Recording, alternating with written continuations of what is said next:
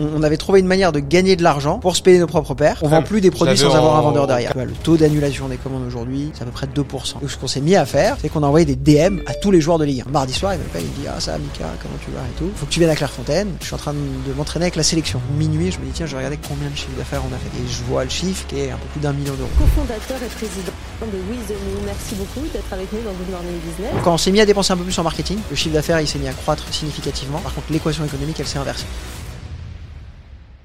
Je tenais vraiment à remercier le sponsor de cette saison 2. Il s'agit de Wiglot. Wiglot, c'est une solution de traduction de site web no-code qui te permet de gérer facilement ton site en plusieurs langues. Très simplement, Wiglot traduit et affiche tous les contenus de ton site. Ça t'évite ainsi d'avoir à gérer plusieurs sites web pour plusieurs marchés. Et en vrai, ça change tout. Avant, traduire son site web, c'était un projet interminable avec des centaines d'échanges entre traducteurs, développeurs et équipes marketing. Nous, par exemple, on l'utilise pour notre site lachapelle.club, mais également pour toutes nos verticales comme Kowabunga, Notion Ninja ou même le Pony Club. Fais l'essai et va sur lachapelle.club. Tu pourras retrouver le site en français et en anglais bien sûr, mais aussi en allemand, en espagnol, en italien et on s'est même fait un kiff avec la traduction en japonais. Pour conclure, Wiglot affiche ton site web en plusieurs langues, gère la traduction de ton site web en combinant traduction automatique et humaine bien entendu, et tout ça en optimisant ton SEO multilingue. Bah, Wiglot est utilisé par plus de 70 000 sites web multilingues à travers le monde, avec des clients comme Microsoft, IBM, Clarins, Ecovadis, Pigment, Silver et donc La Chapelle. Tu peux donc tester gratuitement et les yeux fermés pendant 10 jours, c'est gratuit, et ensuite profiter d'une réduction de 15% sur ta première année avec le code SANDWICH15. S-A-N-D-W-I-C-H 15 avec le code sandwich 15, du coup 15% sur ta première année. Merci beaucoup et bonne écoute. Yes, ouais, on était en train de, de parler avec Mickaël de, du coup, de ce petit jeune qui s'appelle euh, Simon, euh, que, que, que, je coach un peu en pro bono là, le mec, euh, comme je te disais, 16 piges première, et en fait il fait vraiment votre métier. C'est-à-dire qu'il euh, il trouve des sneakers euh, qu'il trouve sur Vinted, euh, il les fact-check et tout pour pour voir que c'est pas c'est pas du fake et tout. Il a fait sa, sa communauté sur Insta, je crois qu'il a entre 10 et 15 000 followers. Il fait ses ventes privées et en fait il m'éclate. je fais une petite visio avec lui toutes les semaines et je vois dans, il est dans sa chambre dans d'études enfin d'adolescent quoi et il a des montagnes de pompes derrière lui et, et du coup là maintenant il faut en fait il faut qu'il passe un step et c'est pour ça qu'on qu'on se parle tous les deux quoi. Trop bien. Bah écoute, merci beaucoup pour l'invitation. Il fait que du neuf ou il fait de l'occasion, euh, Simon Et du coup, il fait, euh, je crois qu'il fait quand même, il fait beaucoup d'occasions. C'est-à-dire que quand il fait de l'occasion, du coup après il les, il les, il les retape. Mais souvent, je pense que c'est beaucoup de quand même de neuf. Bah, je pense un peu la classique, hein, les gens qui euh, qui l'ont eu. Je sais pas, tu m'expliqueras vous comment ça marche chez vous, mais c'est beaucoup de gens, soit qui font euh, de l'achat-revente, soit ou alors la, simplement c'était pas la bonne taille et du coup il la, il vous la revendent. Non, je sais pas comment ça. Comment ouais, non, c'est exactement ça. Et c'est marrant parce que quand tu me dis qu'il fait de l'occasion, ça me surprend pas tant parce que c'est la mode d'aujourd'hui, quoi. C'est de trouver une paire de baskets seconde main, dans un bon état, euh, où tu es sûr que le produit est authentique. Euh, parce que quand nous, on a commencé en 2018, on était des mini Simon, en gros. Ouais. Euh, nous, on essayait d'avoir, on essayait d'avoir les paires limitées quand elles sortaient en magasin et sur Internet. Et on se disait, on va essayer d'en avoir deux ou trois. Comme ça, on peut en vendre deux, gagner un peu d'argent et se payer notre propre paire parce que nos parents, ils nous disaient, jamais de la vie t'auras 10 paires de baskets par an quoi. Ouais, en fait vous de base vous êtes des fans de sneakers Exactement. qui aimaient bien du coup euh, en fait toutes les, les, éditions limitées mais du coup quand même qui coûtaient un peu cher et en fait vous aviez trouvé un peu ce hack pour les avoir gratos quoi.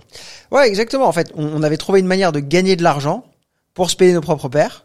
Euh, et ce qui était très difficile, mais ce qui est toujours le cas aujourd'hui, c'est que la raison pour laquelle un We The New marche aussi bien, c'est qu'on vend des produits que tu trouves très difficilement en magasin et sur Internet, parce que quand ils sortent, c'est à une heure, une date bien précise, ça sort en magasin, et ensuite c'est euh, sold out quasiment instantanément.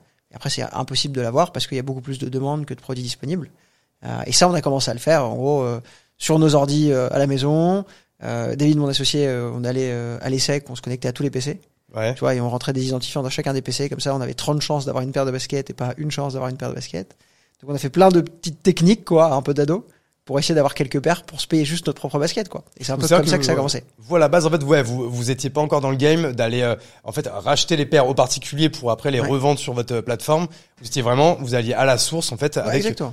Mais à chaque fois vraiment les éditions limitées. Euh, bah, tu vois par exemple moi la paire que j'ai là. J'ai vu hein. Les Nike. Pas fait de compliments encore mais petite Air Force One suprême comme ça. Air Force One suprême. Moi tu vois du coup j'avais loupé la vente. Ouais. Et du coup moi je les ai rachetés sur Vinted. ok d'accord.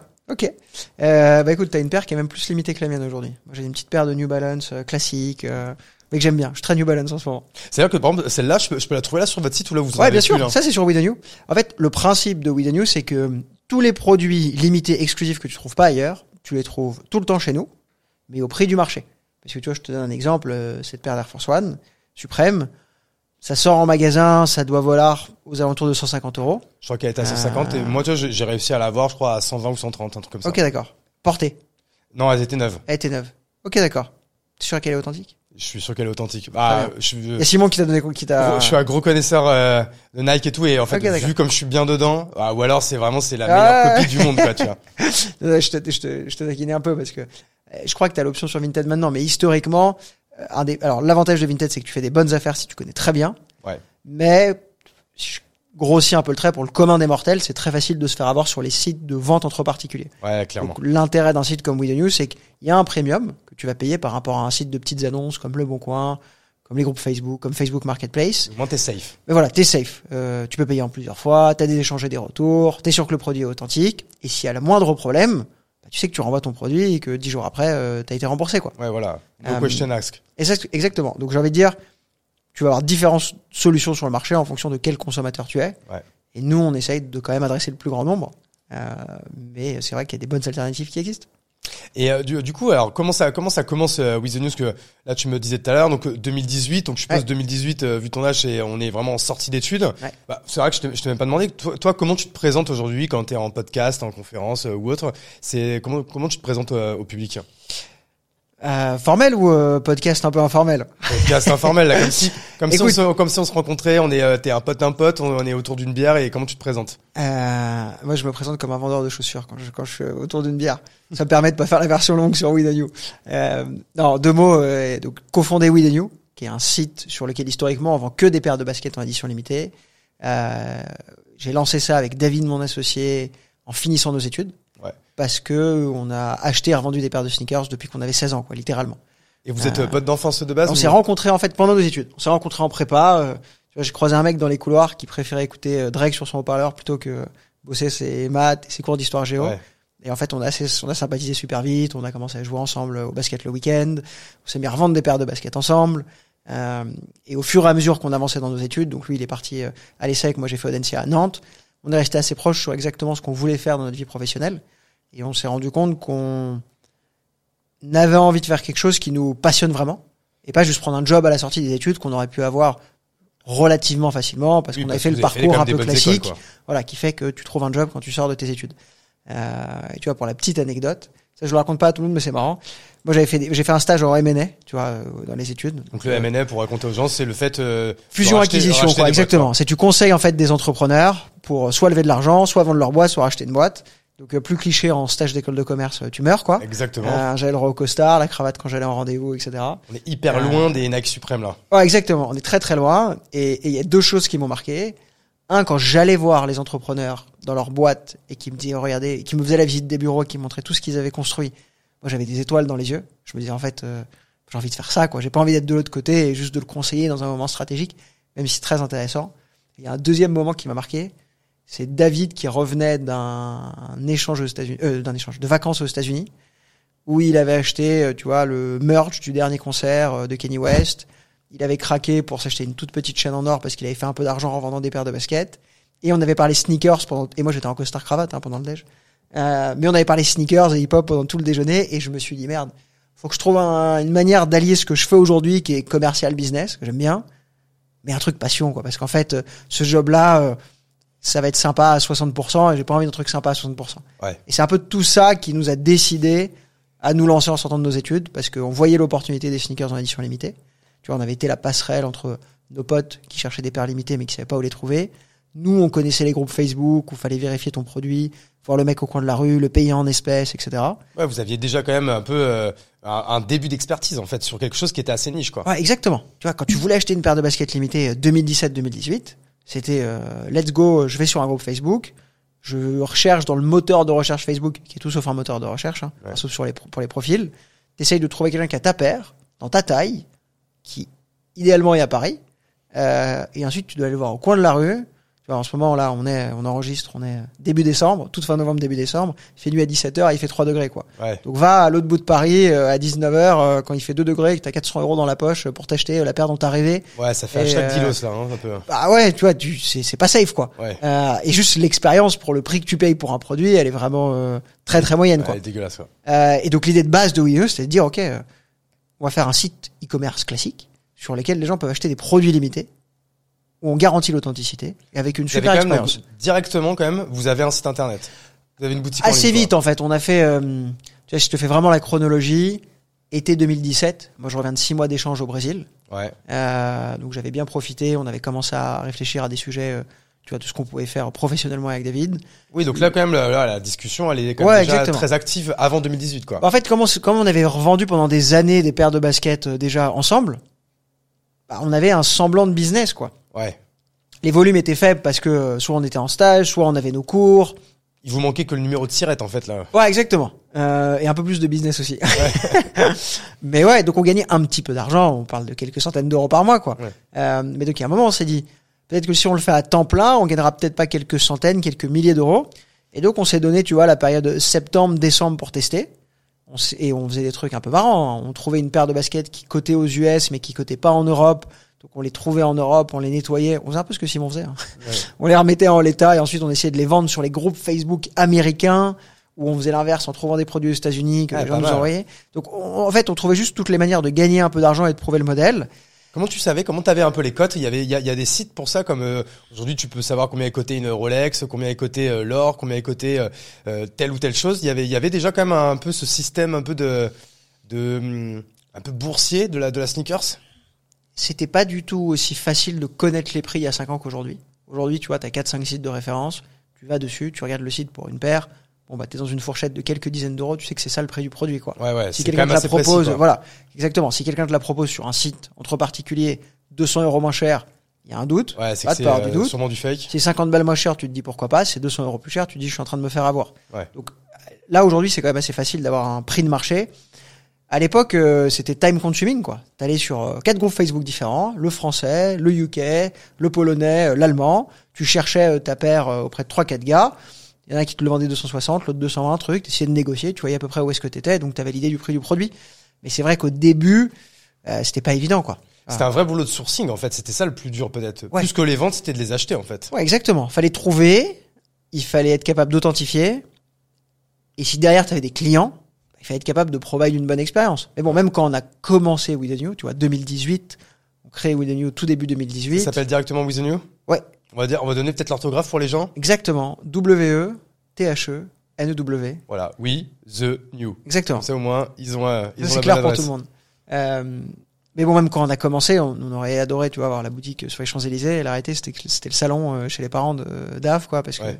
qu'il habitait en région parisienne et qu'il y avait un peu de place, quoi. Ouais. Euh, mais on a vendu, enfin, on a fait plein de bureaux, etc. Mais dans les trucs marrants, euh, moi, j'avais des gens qui venaient habillés en Louis Vuitton de la tête aux pieds et qui essayaient dans une cage d'escalier, dans un immeuble très bien, mais dans une Ah, cage c'est- vous les d'escalier. faisiez venir en fait votre showroom, c'était chez David. En quoi. fait, sur le site, tu avais la possibilité d'avoir ce qu'on appelle une remise en main propre. Ok. Et donc, à l'époque, quand on a commencé en 2018, Un effet de réassurance quoi. ouais, exactement. Bah, En fait, personne ne nous connaissait. Hmm. Il y avait énormément de contrefaçons et de sites comme We the New en France, il, il, n'en- il en existait pas, quoi. C'était qui le penchant américain qui fait ça? Euh, T'as deux boîtes aux États-Unis. Euh, T'en as une qui s'appelle StockX, qui est plutôt, oui, qui est connue, euh, ouais. qui est connue, euh, qui est un peu la bourse en fait. Ouais. Euh, T'as un prix d'achat, un prix de vente, tu peux faire des offres. Donc c'est, je dirais, très transactionnel. Ouais. C'est un modèle qui cartonne. Hein. Et ils font pas que les sneakers, hein. ils font le streetwear, les montres, la maroquinerie, euh, etc. Et euh, t'as une autre boîte qui s'appelle Goat, euh, Ah, ça, comme une chèvre, euh, qui eux sont euh, à la base très sneakers, que sneakers, mais qui ont évolué là euh, une dizaine d'années, un peu en un Farfetch américain. Ok, ça par contre je connais ouais. Euh, Farfetch, qui est un peu la marketplace de luxe euh, européenne, euh, qui marche bien, même si l'action s'est complètement cassé la figure. ouais. Tu trouveras Euh, rien à moins de 500 euros là-dessus je crois. C'est hors de prix. Tu Ouais. vois, le panier moyen, je crois que c'est 550 euros sur Farfetch. Ouais. Par contre, ils font 4 milliards de volume d'affaires, quoi. Donc, Ah euh, ouais, ok. on peut pas dire que c'est pas une belle réussite, quoi. Ah non non non, clairement. Euh, donc, euh, donc voilà. Et le modèle, le modèle, comment Farfetch a réussi, moi je trouve que c'est passionnant. Euh, et ils ont beaucoup de mérite. Mais donc voilà en deux mots sur comment comment on a commencé. Et donc les gens pouvaient venir récupérer leur paire de baskets. Donc moi j'avais, euh, tu vois, euh, les personnes qui en fait étaient habillées pour 5000 euros de la tête aux pieds et qui venaient acheter dans une cage d'escalier une paire de baskets à limitée à qui va qui vaut 500 balles quoi. Du coup, ça montrait bien en fait qu'il y avait euh, en fait qu'il y avait une demande qui était Exactement. pas euh, qui était pas établie enfin qui était pas euh, qui, qui rencontrait pas son offre. en fait. Exactement. Et ce qui est assez fou, c'est de se dire à l'époque, les gens ils étaient prêts à avoir ce type d'expérience pour acheter un produit limité tellement c'était compliqué de mettre la main dessus, tellement il y avait peu d'acteurs sur le marché quoi. Ouais.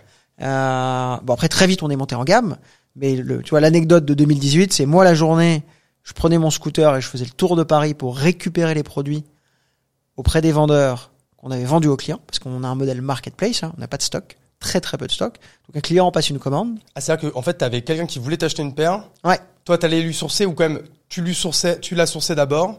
Mais en fait, avant de l'acheter, tu trouvais l'acheteur. et la réalité c'est que le client passait sa commande et ensuite on trouvait le, le vendeur. Et ça, c'était parce que tu pouvais des fois ne pas trouver peut-être. Ah, Parce que bien du sûr. coup, c'est en fait c'est tellement niché. Il te dit je veux tel modèle dans telle taille. Euh, bon, sachant que vous étiez quand même très parisiano-parisianiste ou euh, c'était quand même euh, Sur les la clients, France, là Alors, sur les clients, non, ça n'a jamais été que parisien, même si évidemment Paris, la région parisienne, c'est 30% quoi, Mhm. de la France, en commande chez nous, quelque chose Ouais. comme ça, tu vois, quelques dizaines de pourcents. Je crois que c'est 20 ou 25 de la population, donc euh, on C'est est pas déconnant, assez- ouais, ouais. Euh, Déconnant. par contre, sur la partie sourcing, trouver les produits, ça c'est à euh, 75%, tu vois, à Paris. Parce que les produits limités, ils sortent dans, euh, je te dirais, les magasins qui sont les plus reconnus en France. Et la réalité, c'est entre deux tiers et trois quarts des magasins les plus reconnus en France, qui ont les produits en édition limitée, ils sont à Paris ou en région parisienne. Tu devais passer ta vie en scooter, aller euh, du coup euh, chercher les euh, les les pompes Ah à droite à gauche, ouais, non? Euh, c'était euh, pour le coup, ouais, je faisais le tour de Paris en scooter, euh, été comme hiver, euh, de, de manière euh, très concrète. J'ai beaucoup de compassion pour tous les gens qui font ça en job avec les Deliveroo et les Uber, parce que Ouais. tu vois quand tu te fais 3-4 heures de scoot pour aller aux quatre coins de Paris et qu'il fait 3 degrés et que soit tu te prends de la pluie, soit il y a un peu de neige, soit il y a du vent, soit il y a du truc et que tu dois bosser le reste de la journée, tu finis le soir, t'es lessivé quoi. Ouais, tu m'étonnes. Euh, donc on l'a fait pendant un an, un an et demi. Donc le tout début, c'était personne voulait se déplacer pour nous déposer les produits qu'ils nous avaient vendus.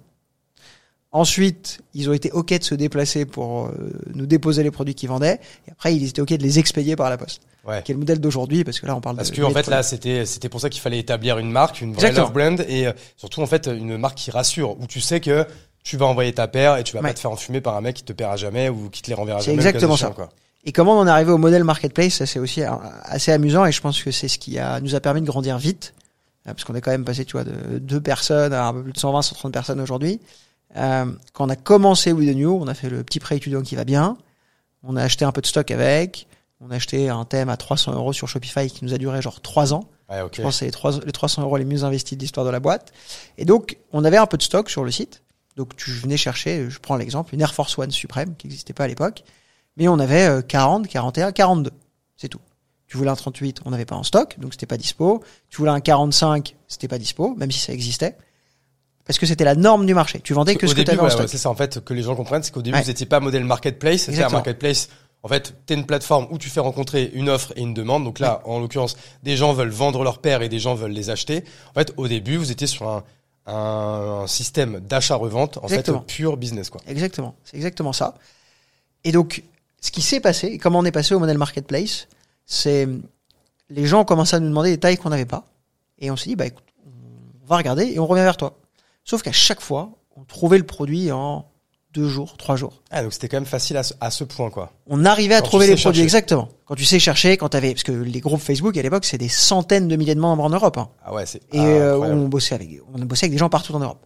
Euh, encore aujourd'hui, aujourd'hui, on a qu'un tiers de notre supply qui est française, deux tiers qui est euh, qui est européenne. Quand tu dis un tiers, donc là pour les gens, la supply c'est en fait les gens à qui tu achètes quoi. Exactement, c'est nos vendeurs. Euh, et donc et donc on a commencé à chercher les produits pour des gens qui nous les demandaient. On se rendait compte qu'on les trouvait en deux trois jours. Et à un moment, on s'est regardé et on s'est dit, mais en fait, pourquoi on mettrait pas toutes les tailles de dispo constamment sur le site? Et dès qu'il y a une commande qui tombe, et ben c'est parti, on bosse matin, midi, nuit euh, pour trouver la paire de baskets. Ça marche toujours comme ça? Alors aujourd'hui, maintenant, c'est un peu différent parce que tu passes une commande, il y a un vendeur derrière. C'est-à-dire que maintenant, quand euh, si par exemple je vais sur la Air Force One euh, On Supreme, vend plus des produits sans avoir un en- vendeur en derrière. 41, c'est sûr que vous l'avez en stock si elle est sur votre site. C'est sûr qu'on a un vendeur qui l'a listé sur la plateforme. Donc elle est peut-être pas encore en stock chez vous. Peut-être que le vendeur euh, l'a listé ailleurs. Mais la réalité aujourd'hui, c'est que sur une paire dans une taille, tu as plusieurs vendeurs parfois des dizaines de vendeurs, et sur les best-sellers, des centaines de vendeurs, Ouais, sur une même taille. Donc, tu vois, le taux d'annulation des commandes aujourd'hui, c'est à peu près 2%, quoi. Ok, donc ça existe encore, mais c'est Ça existe encore. quoi. Exactement. Mais ça peut être annulation parce que le produit qu'on reçoit est contrefait et donc le, le client ne- décide de ne pas attendre plus longtemps parce qu'il y a un gros défaut de fabrication sur une paire ultra exclusive et que le vendeur derrière, il vend son produit 150 euros plus cher. Enfin bref, il peut y avoir des- plein de raisons euh, qui font qu'on annule une commande. Mais donc c'est comme ça qu'on est passé au modèle marketplace et euh, très très vite, tu vois, on, les gens passaient des commandes pour des produits qu'on n'avait pas. On avait deux trois jours pour trouver le produit, le mettre dans un colis et l'expédier ou l'avoir chez nous et le client venait le récupérer. Et vous euh, aviez déjà l'argent séquestré, Exactement. euh, etc. Ok. Là, ça, tout ça, c'est tout de suite. C'est-à-dire qu'on là, on est en 2018. euh, Ouais, ça c'est 2018, ouais. Dès le départ, vous vous, vous euh, pivotez, enfin plutôt vous évoluez Ouais. vers un modèle marketplace euh, Exactement. day one. On savait même pas que c'était une marketplace à l'époque. Et en fait, au début, comment vous faites pour euh, pour vous faire connaître? Est-ce qu'en fait vous faites connaître euh, par le bouche à oreille? Parce que justement, comme Ouais. tu dis, il y a une énorme demande et vous êtes les seuls à le faire, ou quand même vous avez quand même euh, vous avez quand même mis en place deux trois hacks, deux trois choses en place pour que pour que pour vous faire connaître. On a fait mille et un trucs euh, pour se faire connaître. Je peux te raconter des histoires drôles, mais tu vois, on a, on a tout fait, quoi. On a fait euh, avant de payer, en fait. Avant de payer, parce qu'une fois que tu payes, bon, bah, t'as Google, Facebook, Instagram, etc., etc. Influence. euh, Et on a fait six mois avant de faire ça. Six mois avant de faire ça, c'est de se dire, en fait, comment les gens peuvent nous connaître sans argent. C'est pas évident. Quand tu vends des produits qui coûtent cher, en fait. hein. Euh, ce qu'on a fait, c'est que David, euh, il avait un petit réseau de clients, donc on a commencé à essayer de faire des petites newsletters pour ses clients qu'on envoyait sur WhatsApp. Euh, il allait, euh, je sais pas, une fois par mois chez son barbeur. En fait, tout le monde avait des paires de sneakers sympas, donc on s'est dit tiens, on va laisser deux trois paires là-bas. Euh, et dans des trucs un peu, un peu amusants, mais qui ont vachement bien marché. Moi, je m'étais dit, moi, j'étais commercial entre grandes guillemets. Tu vois, mon seul skill, c'était d'être commercial et de bien connaître les sneakers. Je m'étais dit, ok, c'est quoi notre absolu cœur de cible? Qui peut dépenser 300, 400, 500 euros pour une paire de baskets voilà. Exactement. Euh, mais il faut savoir que moi je connais rien au foot quoi. Si je vais voir un match de foot, c'est pour voir mes potes, manger une pizza et boire une bière. Et T'as regardé pour le match, j'ai absolument pas regardé le match. J'ai regardé. T'as rien loupé, c'était de la merde. Voilà. J'ai regardé le résumé ce midi. Et il avait beau durer Et 10 ils ont minutes. égalisé avec euh, une erreur d'arbitre, enfin un scandale. Bon, bah, écoute, tant mieux parce que je crois qu'on n'est pas loin de de rentrer chez nous. Vous êtes pas loin, parce que je suis pas pour Paris, mais ça c'est encore un autre débat. Bref, et donc je me suis dit les photos c'est bien. Et c'est marrant cette image, elle restera avec moi, je pense toute ma vie parce que je m'en souviens encore très très bien aujourd'hui. Je vais sur l'équipe. Euh, je, je sais pas, je suis allé sur une- équipe de Ligue 1 euh, par hasard. Et sur l'équipe, t'as euh, photo du joueur, nom, prénom, poste, euh, et une ou deux autres infos.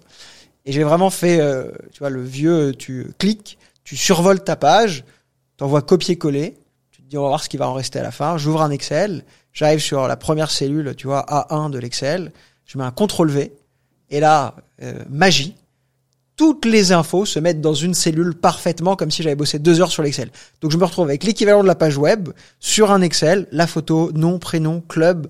Je sais même pas si j'avais l'Instagram ou un truc comme ça. Et donc ce qu'on s'est mis à faire, c'est qu'on a des DM à tous les joueurs de Ligue 1. Et donc je sais pas, je faisais une trentaine de joueurs de Ligue 1 euh, par jour. Et au bout d'une semaine, Donc sur Insta, direct. Ouais, exactement. J'essayais un peu avec mon compte perso, un peu avec le compte de la boîte, parce que tu vois, sur le compte We The New, on a commencé le compte. Aujourd'hui, il y a un million sur le compte Instagram de We The New. Ce On a commencé, mal, on, a- on y reviendra, parce que c'est quand même aussi l'une de vos euh, grands tours de force, c'est Ouais. qu'en fait vous avez une communauté et un marketing de ma boule. Quoi. Euh, bah, c'est vrai, merci pour le compliment. Euh, mais donc on a commencé, il y avait euh, 35 followers, quoi, nos Ouais. potes, euh, à qui on avait dit, euh, qu'on avait mis dans le groupe Facebook, on demandait des feedbacks sur le nom, le logo, le truc, on avait dit suivez le compte Insta, comme ça on commence pas à zéro.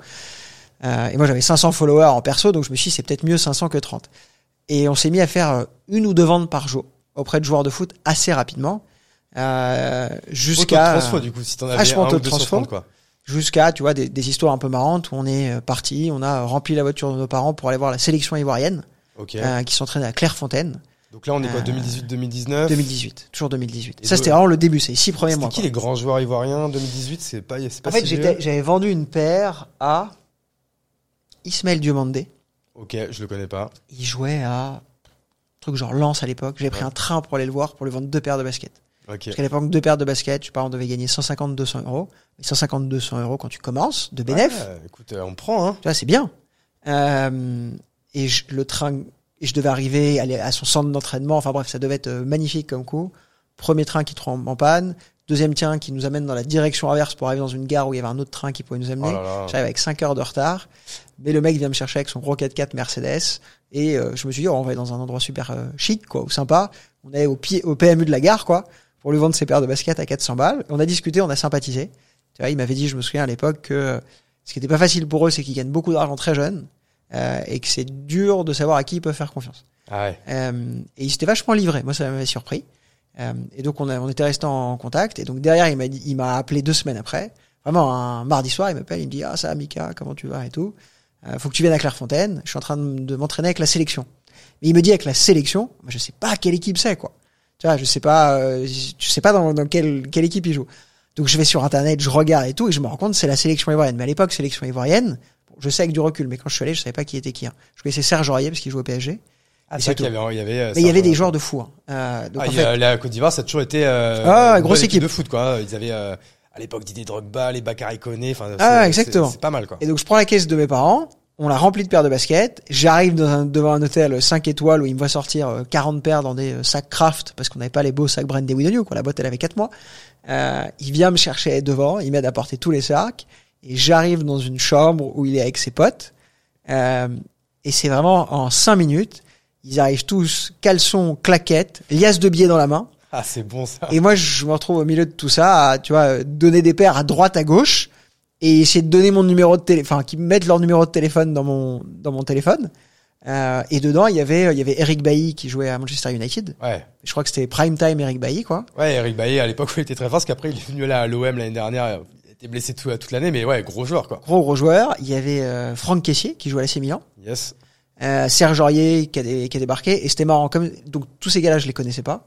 Et quand Serge Aurier il est arrivé, je me suis mis à bégayer, quoi. Parce qu'en fait, j'ai vu le seul gars que je connaissais. Je savais qu'il jouait au PSG. Je me faisais, tu vois, tout un film. Ouais. Et on avait et, cette journée-là, on a vendu pour, euh, je sais pas, l'équivalent d'un mois de chiffre d'affaires, quoi. Ouais, ouf. Euh, je suis rentré chez moi, j'étais comme euh, comme un fou avec David, c'était incroyable. Et à 23 heures, euh, Ismaël il me rappelle et il me dit faut que tu reviennes demain. Et rebelote, je suis reparti demain. Euh, et là, j'ai checké genre la moitié de la sélection. euh, les entraîneurs, ils m'ont regardé en mode c'est qui ce petit gars, qu'est-ce qu'il fait là? Et j'ai appris à ce moment-là que quand ils font une semaine d'entraînement, ils ont pas le droit de sortir de l'hôtel. Ok. C'est interdit, t'as rien le droit de faire. Tu t'entraînes, t'as les coachings, tu, tu regardes les matchs, etc. Donc en fait, c'était un peu leur session shopping, quoi. J'étais la session shopping, j'étais, tu vois, l'entertainment de la semaine, euh, parce que, euh, tu vois, apparaître posé dans la chambre entre potes, ils ont rien le droit de faire, quoi. Ouais. Euh, et quand tu gagnes un peu d'argent, bah, t'as aussi envie de te faire plaisir, quoi. Ouais. Donc c'était, euh, ouais, c'était une expérience marrante, et donc ça, ça fait partie des trucs qu'on a fait au tout début pour se faire connaître. Après, on est arrivé assez rapidement sur des tout petits budgets, Google Ads, Facebook, Insta, Snapchat, et pas TikTok à l'époque, hein. pas Non. de TikTok en 2018. Euh, et c'est un peu comme ça qu'on a commencé à essayer de grossir euh, au fur et à mesure. Ok, bah écoute, c'est, on va dire c'est une bonne intro. Donc tout de suite, on va dire quand même, c'est que vous êtes quand même rentable day one. Ouais. Donc là, directement, pour l'instant, je sais pas, vous êtes que deux, vous êtes encore, je sais pas après, c'est quoi les milestones du genre, je sais pas, le premier salarié, les premiers bureaux. euh, c'est, quoi l'événement qui, euh, voilà, si on essaie de de de de, de séparer l'aventure With the New, donc qui euh, qui euh, qui existe depuis Ouais. maintenant cinq ans, Ouais. Enfin, on va dire cinq six ans, Ouais. et euh, en, en plusieurs étapes quoi. Écoute, moment assez symbolique pour finir sur 2018. Après, on pourra faire les gros moments. Euh, 31 décembre 2018, je me souviens, on fait le nouvel an entre potes, c'est sympa, c'est festif. Et euh, Shopify, t'as l'app où tu peux voir ton chiffre d'affaires euh, à la journée, au mois, à l'année. Et donc minuit, je me dis tiens, je vais regarder combien de chiffre d'affaires on a fait. Et je vois le chiffre qui est un peu plus d'un million d'euros. Euh, première année. un million d'euros Ouais, en exactement. quatre mois. Exactement. Chose qu'on s'était écrit, que David avait écrit sur une feuille et qu'il avait scotché, tu vois, sur un placard dans les deux premières semaines où on a commencé. Et on a fait, honnêtement, bien, c'est plutôt un million cinq qu'un million. Euh, et j'ai vu le chiffre.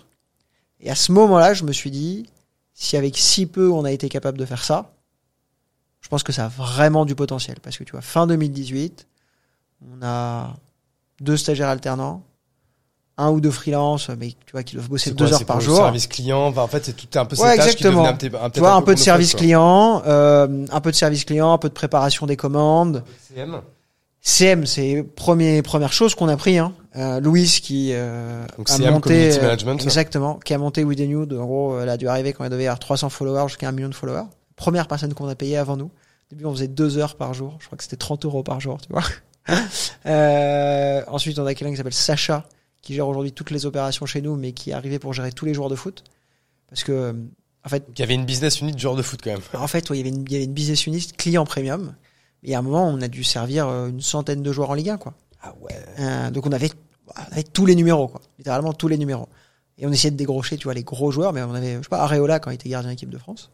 Il était client chez nous, quoi. Donc il arrivait avec son clash G au bureau, euh, prendre sa paire, de, sa paire et tout, c'était marrant. Ouais, galerie, putain. Euh, donc ouais, on a eu du monde, il y a eu, il y a eu du monde. Et en fait, il y a eu plein de célébrités aussi, tu vois. Euh, je sais pas, David Guetta, il commande sur le site. Euh, tu te dis, euh, bon, quand tu vois David Guetta avec l'adresse de sa baraque à Londres, dis, bon, bah, j'essaye de lui fournir une expérience premium, quoi, parce que c'est pas n'importe qui, il peut recommander. Et si jamais il est content, qui sait ce qui va, ce qui va se passer, quoi. En fait, tu, tu l'as vu tout à l'heure. Tu t'es, tu t'es, t'as débarqué euh, à Lens pour euh, faire une bonne expérience au mec. Ouais, ouais, ouais. Bah, le mec derrière, il t'a, il t'a il t'a invité euh, à Clairefontaine avec la sélection, donc en plus avec des joueurs euh, Ouais. euh, encore plus, encore plus J'ai blindés. dit, j'ai dit Clairefontaine, moi, tout à l'heure. Ouais. Ah, je me suis trompé alors. Parce que Clairefontaine, C'était c'est l'équipe de ouais, France. hein. Clairefontaine, c'est l'équipe de France. Tu Oui, je, me dis- je me suis dit, c'est possible. Peut-être que on, exactement. on Non, le c'était prête à à, d'autres c'était à Chantilly. temps. C'était à Chantilly. Ah oui, c'est à Chantilly qui a un centre aussi. Ouais. Ouais, exactement, c'était à Chantilly. Donc Clairefontaine, c'est l'équipe de France. Euh, mais donc ouais, voilà, il y a de trucs. Et David Guetta, en l'occurrence, il a fait un post sur Insta. Ah ouais. Euh, donc tu vois, merci the News, trop content. J'ai les paires de que je rêvais d'avoir quand j'étais gosse. Quoi. Il a mis ça en caption sur Insta. Putain, Donc on bien. était, on était super contents. Donc il y a eu cette business unit un peu client premium, mais qui existe toujours aujourd'hui, parce que t'as des gens qui, euh, tu vois, sont prêts à dépenser euh, des sommes un peu plus importantes sur des sneakers. Euh, et on a aussi quelques clients B2B euh, dans l'histoire de la boîte, donc on a géré comme ça. Mais donc premier gros moment, c'était ça, quoi. C'était, tu vois que t'as fait un million avec euh, zéro levée de fonds, euh, deux prêts étudiants, de, tu vois, même pas euh, 40 000 euros Pas beaucoup de frais d'acquise. quasiment pas de frais d'acquise, euh, deux trois stagiaires alternants, et tu te dis en fait si j'ai un peu de moyens, je dois être capable de faire quelque chose qui est quand même significativement plus gros que ça. Euh, et donc on a pris nos premiers bureaux euh, courant euh, 2019. Ok. On a fait notre première levée de fonds. Euh, on a levé un million d'euros. Parce que là, donc là, Euh. tu lèves des fonds. t'en as- En fait, c'est quoi? C'est pour accélérer l'acquisition? Exactement. En fait, ce qui s'est passé, c'est hum, chiffre d'affaires qui grandit de manière très lente jusqu'au moment où tu te mets à dépenser un peu en marketing. bah, très lente. Si vous faites Enfin, un très million lente. cinq en 4 mois, c'est pas J'ai envie de te dire les six premiers mois versus les six, des- tu vois, S1 versus S2 2018. Ouais. J'ai l'impression que si on fait autant de temps sur chaque année, euh, on va finir, on va, ça va être long le podcast qu'il y a cinq ans. Mais, Non, mais euh, tu vois, on va, on va, on va mais moi, ça me va, ça me va, ça me, ça me va. En vrai, 2018, Moi, ça j'ai me de va très très souvenirs. Euh, mais donc ouais, on- quand on s'est mis à dépenser un peu plus en marketing, le chiffre d'affaires il s'est mis à croître significativement. Par contre, l'équation économique elle s'est inversée. Donc avant, on dépensait très peu en marketing, on gagnait de l'argent sur chaque paire de baskets qui avait quasiment aucun employé dans la boîte. Donc ça va, tu vois, en, en bas de PNL, euh, tu sors de l'argent. Par contre, quand tu commences à avoir 5-6 personnes parce qu'il faut faire les, les commandes, tu vois, Ouais. quand tu as quelques dizaines de commandes à faire par jour, eh ben, il faut les gens pour les faire. Il Ça, faut là, le à ce service moment-là, vous n'avez pas de logisticien, vous faites tout en interne. On fait tout en interne. Euh, tu vois, on a pris le premier truc, c'était un petit appart, euh, plus chez David. Euh, mais dans le salon, c'était les bureaux et la chambre, c'était la logistique. Ok. Et euh, tous les soirs, euh, tu cours pour aller à la poste euh, pour déposer tes colis euh, classique, avant ouais. qu'il y ait euh, l'enlèvement quotidien, quoi. Ouais. Euh, après, quand le luxe, c'est quand tu vois, ils viennent faire l'enlèvement chez toi. Euh, mais donc ça, c'était ouais, 2019, premier moment assez fort, c'est on a pris les vrais premiers bureaux, on a pu signer au premier CDI parce qu'on a fait la première levée de fonds. Avant, tout le monde était en, soit en stage, soit en alternance, soit en freelance euh, parce qu'il faisait que tu vois que deux trois jours par semaine chez nous. Euh, et ça, ça a été un moment fort. Euh, derrière 2020, Euh, Pour, pour rester un peu là-dessus, c'est Ouais. quoi comme levée de fonds? C'est quoi? C'est du, c'est du BA ouais, euh, on lève un, on lève un tour d'un million d'euros près de Business Angel. il y a, par exemple, il y a qui euh, Enfin, euh, s'il y, a- s'il y a des noms qui sont plus euh, que vous donnez. Ouais, bien sûr. Euh, dans les gens un peu connus euh, dans l'écosystème, t'as euh, le cofondateur de Voodoo, Alexandre Diazdi. Ok. Euh, t'as euh, la famille Bompard qui a investi. Euh, cofondateur de Vestiaire Collective qui s'appelle Christian Georges. Gros, gros, gros, euh, grosse success story française. Ouais, exactement. Euh, et après pas Licorne, mal d'ailleurs, je crois, Vestiaire Collective. Comment Licorne, je crois, Vestiaire Ouais, Collective. ouais, ouais, exactement. Lui, il est parti depuis un peu de temps. Il a montré une nouvelle boîte qui s'appelle Omi NC. Ok. Euh, c'est de la food. Euh, et après, pas mal d'autres entrepreneurs. Et donc, premier, premier tour, tu vois, où tu n'as jamais fait l'exercice, faut le faire de A à Z et beaucoup d'enseignements. avec un truc très très drôle, c'est qu'on avait monté un, un BP, tu vois, à l'époque, où on leur avait dit euh, euh, combien on allait faire de chiffre d'affaires par an. Ils nous avaient regardé, ils disaient écoutez, c'est très ambitieux, mais je pense pas que vous y arriverez. Euh, mais si vous êtes dans cette direction, c'est très bien. Et tu vois, la troisième année que j'avais projeté, euh, 2019, je crois que ça s'arrêtait à 2022. Et je leur avais écrit euh, 95 millions. Et 2022, on a fait 80, à près 100 millions d'euros. Quoi. Il a Euh, fait 100 millions d'euros l'année dernière. Ah, exactement. Putain, c'est fort. Euh, donc ça, c'était, euh, ça c'est quand je revois le deck, ça me fait rire. Ouais. Parce que je me dis, je me En souviens ce qu'on général, a le dit. truc à 3 ans, en effet, on se. Exactement. Tu leur dis, vulgairement, euh, je viens de faire euh, un complètement, million, euh. un million et demi. Je vais faire 100 en fait dans 4 ans. Tu regardes, dis, écoute, déjà si tu fais 40 ou 50, franchement, c'est génial quoi. Ah ben, ce serait déjà génial, ouais. Euh, exactement. Et donc on, on- donc on l'a fait. Euh, après bon sur les derniers budgets où on s'inscrivait parce qu'on pensait qu'on allait lever des fonds encore pendant longtemps, comme on l'a fait pendant tu vois 4-5 Ouais. ans, euh, le marché s'est un peu retourné entre temps. Ouais. Euh, Vous avez lâché combien d'equity à ce moment-là? Bonne question. Je me souviens avoir refusé des gens, euh, tu vois, très euh, appealing euh, quand tu regardes qui ils sont, parce qu'on avait certains fonds qui étaient intéressés, mais on prenait vraiment un, coup dans la figure sur l'equity. Donc on a décidé de de pas prendre ces offres-là. Et tu vois, je te dirais qu'on est resté dans le truc classique où tu donnes 15-20%, tu vois. Là, pour le chiffre premier million, c'est ça. Vous, la, vous Ouais. lâchez qu'un- Vous aviez une valo à 5-6. euh, Je pense que c'était ça. J'ai pas le chiffre Parce exact. qu'en soi, si vous aviez fait un million cinq en 4 mois, franchement, euh, valo à 5-6, euh, vous étiez gentil. Vous auriez pu. euh, Ouais, ouais, ouais. Après, vous êtes- 2018, faut c'était pas vous êtes encore. marque euh, consumer, ouais, vous êtes Ouais, pas de exactement. Et c'était pas l'euphorie de tout le monde valorise sa boîte à 5 millions dès qu'ils font un tour de site, quoi. Ouais. T'avais plein de gens qui le faisaient, mais Il y en a des gens qui le faisaient juste avec un PowerPoint, hein, donc c'est pour ça que je te dis ça. hein. Exactement. Exactement. Euh, mais ouais, on, je dirais qu'on a plutôt, plutôt eu la tête sur les épaules euh, Ouais. en termes de valo et de comment on levait, ce qui est plutôt bien vu ce qui se passe sur le marché aujourd'hui. Mm. Euh, tu vois, on a relevé de l'argent euh, tout début de cette année, quand le marché est dans une situation euh, compliquée, et on n'a pas du tout pris un cut par rapport à la dernière levée. Quoi. Au contraire, on- la valo elle a continué d'augmenter.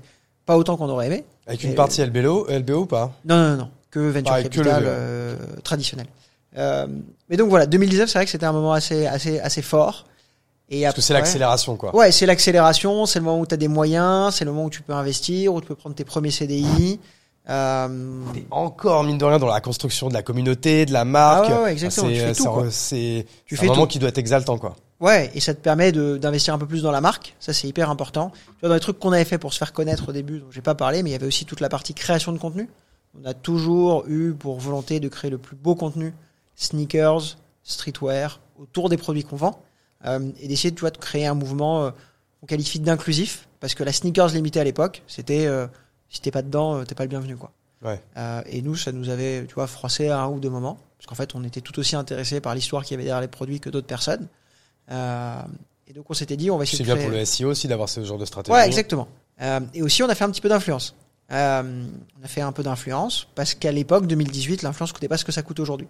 Tu vois, pour une paire de baskets limitée, les gens te faisaient un poste. Aujourd'hui, ils vont te demander des milliers d'euros pour le Ouais. moindre poste s'ils sont connus. Vous aviez qui, par exemple C'était qui un peu vos têtes d'affiche vo- En fait, vos vos gars et vos meufs sûrs, quoi, avec qui vous, vous aviez une vraie relation. Il y avait, voilà, c'était pas que Alors, des one euh, shots. personne avec qui on a une bonne relation à l'époque, ça me fait sourire aujourd'hui, c'était Nabila. Ouais, ok. On bossait beaucoup avec Nabila. Tu sais que je crois qu'elle était assez correcte hein, dans le business. Hein. Euh, toujours super été cool. cool, elle. hein. Nous, elle a toujours été super sympa avec On nous. en a parlé tout à l'heure avec, euh, bah, du coup, avec euh, Ruben de ouais, l'agence ouais. Follow. Super épisode euh, au passage. Et euh, du coup, pareil, qui, quand il s'est lancé, bah, il s'est lancé à peu près en même temps que vous. Ouais, ouais. Euh, parce que je crois que c'est ça, hein, c'est 2017-2018, peut-être un peu avant. Un petit peu avant peut-être. Et bah pareil, il a, il a bossé avec les Nabila et compagnie, quoi. Ouais, bah à l'époque, la télé-réalité en influence, c'était euh, les têtes d'affiche, quoi. Ouais. Avait pas encore les, les influenceurs qu'on connaît un peu plus aujourd'hui, euh, qui viennent de différents univers, etc. Euh, mais à l'époque, ouais, télé-réalité, c'était très fort. Donc Nabila, on avait fait, on a fait quelques OP avec elle. Euh, et c'était cool parce qu'on a eu, c'est très bien, on s'en est très bien sorti. Et on avait qui d'autre? On avait Thibaut des Marseillais. Je sais pas si tu te Ah souviens. ouais, pas mal. Le sourire bride un peu lui. Exactement, qui a fait un podcast là récemment euh, euh, amusant parce que tu vois, il explique que tout le monde lui tape un peu dessus parce qu'il est parti à Dubaï, mais qu'en fait ses boîtes elles sont en France. Donc il a beau vivre à Dubaï, il paye des impôts comme tout le monde, Ouais. et il explique que sa bonne année, il a payé 3 millions d'euros d'impôts. Ouais. Donc c'est que ça marchait bien, tu vois. Je crois que c'était en je crois que ça marchait 2019 très ou quelque chose comme ça. Donc on a beaucoup, on a beaucoup bossé avec les gens de la télé-réalité à l'époque. Euh, et après, on s'est orienté un peu plus vers des gens, euh, je dirais mode lifestyle, qui sont un peu plus dans l'univers de We The New. Euh, tu vois, Plus on a dans l'ère des créateurs de contenu, quoi. Exactement. Tu vois, Lena Situation, on a pas mal bossé avec elle. On a beaucoup bossé avec Follow. Euh, beaucoup des talents de leur agence. Elle est injouable Euh, maintenant, Léna, non? Léna Situation. Euh, oui. Je dirais que tu as eu, de manière générale, pour les influenceurs, il y a eu, allez, je te dirais, une, deux années un peu d'euphorie sur ce que ça coûtait. Ouais. Euh, mais quand il y a eu une euphorie pour tout, hein, tu vois, vraiment, tu prends toutes les classes d'actifs confondues. 2020, 2021, c'est n'importe quoi, quoi. Ouais. Les valos des boîtes étaient déconnantes. Tu prenais regarder toutes les actions, c'était euh, Skyrocket. L'immobilier, c'était Yalla. L'immobilier, exactement. Tu prenais les montres un peu sympas, les prix ils faisaient x2 sur n'importe quoi. Les paires, c'était aussi ça. Ouais. Il y avait des paires qui atteignaient des prix qui étaient euh, complètement fous. Et Lena aujourd'hui, bah oui, c'est probablement. Enfin là, j'ai vu qu'elle faisait la couverture de GQ euh, avec Ouais, Seb. et puis euh, je crois qu'attends là, elle a, elle a même fait. euh, c'est pas elle qui a eu sa même sa propre paire euh, avec, Adidas. Ouais, ouais, ouais. Ce qui est incroyable, quoi. Ouais, non, Enfin, quand Non, on arrive à un tel level, c'est ouais. fou quand même. Ouais, ouais, non, non, c'est. elle est probablement sur le podium des femmes dans, en termes de créatrices de contenu les plus influentes Ah, en c'est France. c'est carré ce qu'elle fait quand même. C'est Ouais, ouais, ouais. Non, c'est très, très chapeau, quoi. Donc on a beaucoup bossé avec Lena et avec plein plein d'autres gens. Donc voilà, mais ouais, c'est vrai que ça a été un la partie création de contenu, être proche de sa communauté, les écouter, tu vois, dans ce dont ils ont besoin, comment ils font- on fait évoluer le contenu, le produit, le service, l'expérience, c'est des choses qu'on a fait. Et tu vois, encore aujourd'hui avec un million de personnes, alors je dis on, mais c'est pas moi qui fais le job. On a Louise et toute son équipe qui répondent à tous les commentaires, qui répondent à tous les DM. Euh, et en fait, ça fait la différence, quoi. Euh, et, et cette, cette image qu'on a eue pour We The New depuis le début, c'était de se dire, on veut pas être un simple site de sneakers, on veut pas être un passe-plat entre des clients et des vendeurs. On a envie d'essayer de construire un écosystème. Un média autour de. Il y a un média qui va autour, parce, que- parce que ce qui nous passionne, nous, à la base, c'est l'univers autour des produits. Donc, dans l'univers, tu as la communauté, tu as le contenu, et tu as tout ce qui nourrit, en fait, un peu la culture urbaine. Ça peut être le sport, ça peut être la musique, ça peut être les marques, ça peut être des, des collaborations, ça peut être un milliard de choses. Et en fait, la sneaker, c'est juste une manière de matérialiser plein d'univers qui sont différents. Euh, tu me regardes avec ma Dad Shoes, là, ça Ouais, me parce rend que, pas là, du, service. parce que là, du coup, euh, là, je, je la vois enfin et ça qu'elle est ultra stylée. Euh, moi, j'aime beaucoup. Ouais. Euh, tu vois, si tu fais un close-up à un moment, tu verras qu'elle est bien abîmée, mais que j'ai quand même mise aujourd'hui parce que je l'adore. Tu peux la montrer, je crois que c'est cette Euh, caméra du coup qui te, qui te filme. bien. et, euh, Bon, on, on fera pas, on, on verra si on fait un zoom ou pas. mais, euh, mais voilà, tu vois, Suprême, c'est une marque de streetwear, mais c'est c'est des mecs qui kiffent le skate à la base. Euh, et donc ils font des elle est produits. incroyable dans cette cet histoire de. Supreme hein, quand euh, tu te penches dessus, quoi. Ouais, exactement. Et, et c'est ça pour plein de produits, et pour plein de marques, et pour plein de collabs. Et on trouve génial les histoires qu'il y a derrière, et on trouve génial l'aspect communautaire qu'il y a derrière, d'échanger avec des gens qui aiment des choses juste qui sont un peu, à peu près comme les tiennes, et de découvrir d'autres choses qui sont, tu vois, un peu moins ton univers. T'as des collabs, par exemple, entre, euh, je sais pas, une série et des paires de baskets, entre euh, un manga et une paire de baskets. Donc t'as plein d'univers différents, et l'idée c'est d'essayer, tu vois, de, de mettre du lien entre tout ça, mettre aussi un peu d'humain avec la partie communautaire, et donc de construire cet écosystème où on peut s'adresser aux gens avec des messages un peu différents. Quoi. On n'est pas euh, salut, viens acheter ta paire de baskets pour ton anniversaire ou pour Noël. C'est, euh, tu vois, on va faire un focus sur euh, pourquoi l'UFC c'est un truc qui est en train de monter. Ah, c'est Oui. un sport De urbain. toute façon, je pense que c'est pas possible d'avoir euh, un million de personnes qui te suivent sur euh, sur un ou plusieurs réseaux. Exactement. En fait, c'est pas que des gens que tu as acheté en acquise, c'est pas Ouais. que des gens qui veulent acheter des baskets, c'est forcément des gens en fait qui adhèrent à un univers, qui adhèrent à une marque, qui adhèrent à des valeurs et qui adhèrent à des contenus en fait quoi. Ouais, c'est exactement ça. Et donc, euh, donc c'est un peu cet écosystème qu'on a réussi à construire en 5 ans, euh, qui a demandé de l'investissement. hein. Euh, Aujourd'hui, tu vois, toute la partie création de contenu, on a, euh, donc là, on a un très beau setup pour le podcast qu'on pourrait faire, tu me dirais, dans les bureaux de New, parce qu'on a le même espace, mais en mode studio créatif, photo, vidéo, pour ce que tu vois sur Instagram, ce que tu Ouais. vois sur le site, ce que tu vois sur TikTok. Quand on fait du contenu avec les influenceurs, vu qu'on est aussi dans le centre de Paris, bah, tu vois, ils peuvent venir, créer tout le contenu, hop, enchaîner sur un autre rendez-vous. Euh, et c'est génial parce que ça te permet d'avoir euh, TDA, être super agile, et on a photographe, monteur, cadreur, vidéaste, etc. Tout ça c'est en interne ou Tout ça, c'est en interne. Tout ça, c'est en interne. Tout ça c'est en interne parce que Ouais, combien de salariés aujourd'hui euh, with the new? Euh, alors, au global, les effectifs, il me semble que c'est 120, 130 personnes. Les salariés purs, euh, parce qu'on a stagiaire alternant freelance, on doit être aux alentours de 80, 90. Donc quand même ce qui est une super belle performance parce que tu me disais là donc chiffre d'affaires l'année dernière quasiment quasiment 100 millions d'euros. Oui. Et cette année du coup vous communiquez déjà sur les chiffres ou pas on encore est sur un trend assez similaire. Euh, la seule différence, c'est que l'accent maintenant est mis plutôt sur la rentabilité que sur on grandit, quel que soit le coût de cette croissance. Vous allez faire pratiquement ou autant de chiffre d'affaires Ouais, exactement. mais avec une renta meilleure je suppose du Ouais, coup. exactement. C'est exactement ça. Euh, le marché, on va y venir, mais le marché, en tout cas, de la partie levée de fonds, c'est un peu retourné. Euh, et donc là, c'est plutôt euh, concentrons-nous sur le fait de bien stabiliser l'activité actuelle, d'élargir l'offre produit pour toucher une audience plus large, tout en gardant de la cohérence, de la pertinence. Parce qu'aujourd'hui, on fait encore 95% sur la sneakers. On aimerait bien développer la partie streetwear et accessoires. OK. Et allons chercher, tu vois, de la rentabilité. Parce que dans le, le contexte économique actuel, c'est, je dirais, un peu plus prudent de le faire. Parce que là, là, par exemple, là, vous allez faire une centaine. Bah, c'est- énorme hein, quand tu Ouais, dis ces chiffres. Parce que là, je l'ai dit de manière naturelle, mais enfin, faut se rendre compte ce que c'est euh, en e-commerce. Ouais, parce que vous êtes pure player. C'est, Parce que c'est en euh, e-commerce 100 millions d'euros, c'est c'est juste gigantesque. Ouais, c'est beaucoup. Euh, mais vous êtes vous êtes rentable quand même là euh, à date. L'activité, elle est pas rentable pour l'instant. Ok. parce qu'on investit massivement pour grandir. Tu vois, Ah, euh, Pour passer de 1 à 100, bah, il faut investir en marketing massivement et dans, et dans tout en fait, parce que toute la tech est internalisée. Enfin, on on pourra venir à tous ces sujets plus en détail, mais aujourd'hui, on a 25 personnes qui bossent en tech. Ouais, et ça, ça coûte de Euh, l'argent. Tu vois, ça coûte de l'argent. Énormément d'argent même. Toute la logistique est internalisée, mais c'est hyper important parce que c'est là que tu fais ton contrôle qualité, authenticité, etc. Toute la partie créative est internalisée. C'est ce qui fait que tu as un million de personnes qui te suivent, mais que tu as une image de marque premium et qu'aujourd'hui, les marques, elles sont intéressées pour travailler en direct avec We The New. Alors qu'historiquement, on Mm. bosse avec des revendeurs. Et donc c'est Voilà. pour ça que vous avez levé de l'argent cette année, du coup pour aller chercher cette rentabilité, je suppose sur les Ouais, 2 3 exactement. 4 ans. Exactement. T'as la partie internationale aussi. Tu vois, on fait euh, déjà, on fait à peu près 20% de notre chiffre d'affaires en dehors de France. Euh, Vous faites 80 millions juste sur la France? Ouais, exactement. Ah ouais, tu vois moi j'aurais pensé qu'on était déjà sur du 50 50 là, tu vois. Non. Croître en Europe, ça coûte un peu plus d'argent qu'en France. Donc, Ouais. tu es obligé d'équilibrer un peu les budgets. Euh, mais donc, ouais, on on pourra te faire la, tu vois, la picture de, de 2023. Mais, euh, mais c'est vrai que, ouais, déjà, première levée de fonds, si on revient à 2019, on était quand même vachement contents. Euh, et après, on a eu le Covid. Ce qui est un truc euh, assez sport, quoi. Mais ce qui a été positif, je suppose, en termes de in chiffres. fine, ce qui a été positif. Mais ce qui est à un moment, euh, tu vois, c'est, c'est, ton job, c'est de recevoir des produits quotidiennement, de les Ah authentifier, de les faire partir. Et du jour au lendemain, on te dit, les gens ont plus le droit de sortir de chez eux.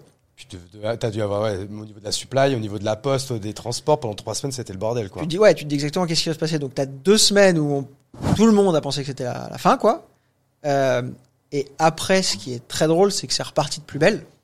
Parce qu'en fait, les gens n'avaient pas d'autre chose à faire que se faire plaisir sur Internet, quoi. Clairement, Euh, tout l'e-commerce français et mondial a explosé en 2020. Ouais, c'est exactement ça. Mais aussi, on s'est retrouvé à faire de la logistique nous-mêmes pendant des mois parce que, ce que je comprends très bien, les gens qui travaillent à la logistique pour nous ne voulaient pas prendre le risque pendant le Covid de sortir. Parce que maintenant, c'est une période où on avait quand même tous un peu peur. hein. Et donc, on s'est retrouvé, tu vois, à faire des cartons, ouvrir les cartons, authentifier les paires nous-mêmes. Euh, moi, mon associé, les mecs qui bossaient au marketing, les mecs qui bossaient en tech, etc. Donc, c'est des super bons souvenirs parce que, en fait, on s'est amusé pendant ce moment-là. Sais qu'en fait, pour la plupart des entrepreneurs, euh, tu leur dis Covid, euh, enfin Ouais, confinement. En général, pour nous tous, ça a été, euh, ça a été, euh, c'était un bon souvenir. Pourquoi? Parce qu'en fait, c'était un, c'est d'un coup, en fait, on a été, je pense, meilleur. C'était un peu le meilleur, la meilleure euh, le, facette de nous-mêmes. Parce que d'un coup, on était dos au mur, on n'avait pas le choix. Ouais. C'est là que tu te rends compte que quand t'es dos au mur, bah t'es encore meilleur que quand t'es dans ta routine, en fait. Quoi. Ouais, ouais, je suis d'accord. Et même, tu remets les mains dedans, en fait, et tu vois ce que tu Ah faisais ouais. bien, parce qu'en fait, ça c'est 2020, donc 2018, on a tout fait. David, il- son téléphone, il s'allumait à 8h30, c'était le service client. Et moi, j'identifiais les paires, je faisais les colis, j'allais à la poste tous les jours, quoi. Donc on avait fait tous les jobs de la boîte en 2018. 2019, début 2020, on avait, on avait complètement arrêté. En tout cas, on se concentrait sur autre chose. Et donc 2020, il y avait un an et demi qui était passé. Et on a Là, remis les mains dedans, quoi. quoi. Exactement. Mais c'était drôle parce que moi, je me souviens, j'avais des potes qui faisaient, tu vois, de la finance à Londres, etc. Parce qu'ils avaient fait, tu vois, les bonnes écoles de commerce, comme, euh, comme on sait, qui sont revenus à Paris pendant ce moment-là, qui s'avèrent habiter. Il y en avait deux qui habitaient en face du bureau, qui étaient sur le rez-de-chaussée. Obligé pour les livraisons. Qui, m'ont vu pendant six mois découper des cartons dans la rue, quoi. Ouais. Et me regardaient, ils me disaient, euh, c'est génial ta start-up, euh, tu découpes des cartons dans la rue. Moi, je savais qu'on faisait des super chiffres, mais tu vois, vraiment, tu passes six mois à découper des cartons dans la rue pour les foutre dans la poubelle, pendant que les autres, ils authentifient les produits, etc. Mais, euh, tu crées du lien avec les gens dans ta boîte, euh, Ouais. tu comprends ce qui marche, ce qui marche pas bien, ça te permet d'avoir, tu vois, une idée très très claire de qu'est-ce que tu dois construire les années suivantes.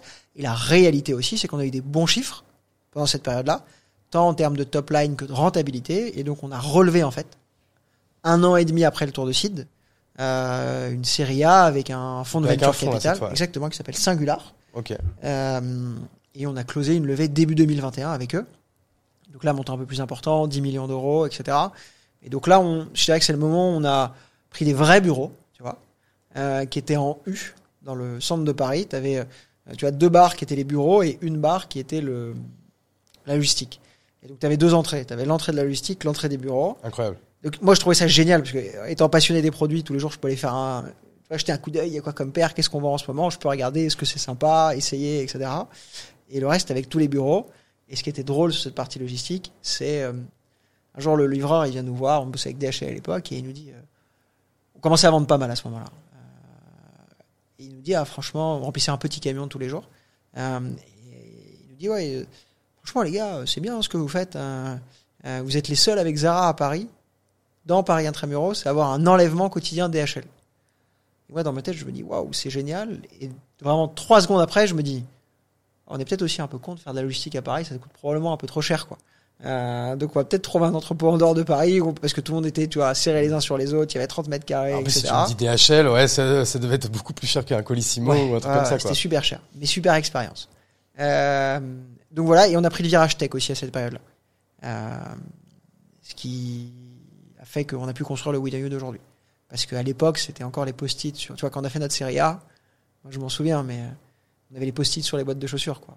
Ok. Euh, parce que nous, tu vois, un client passe une On se commande. rappelait laquelle est laquelle, quoi. Genre, euh, Ouais, tel modèle, telle taille, tel. euh, c'est surtout de, nous on doit faire un matching. En fait, je te donne un exemple. Si tu bosses avec Nike, ce qui est pas notre cas, hein, euh, nous on bosse avec des revendeurs qui sont des particuliers ou Ouais. des gens qui professionnalisent un peu cette activité, mais tu bosses avec Nike, euh, tu reçois euh, 1000 Air Force One, un client passe une commande, t'en prends une et tu la mets dans un carton. Et que tu prennes celle en haut à droite ou celle en bas à gauche, on s'en fout quoi. Il y a pas de, ça change rien.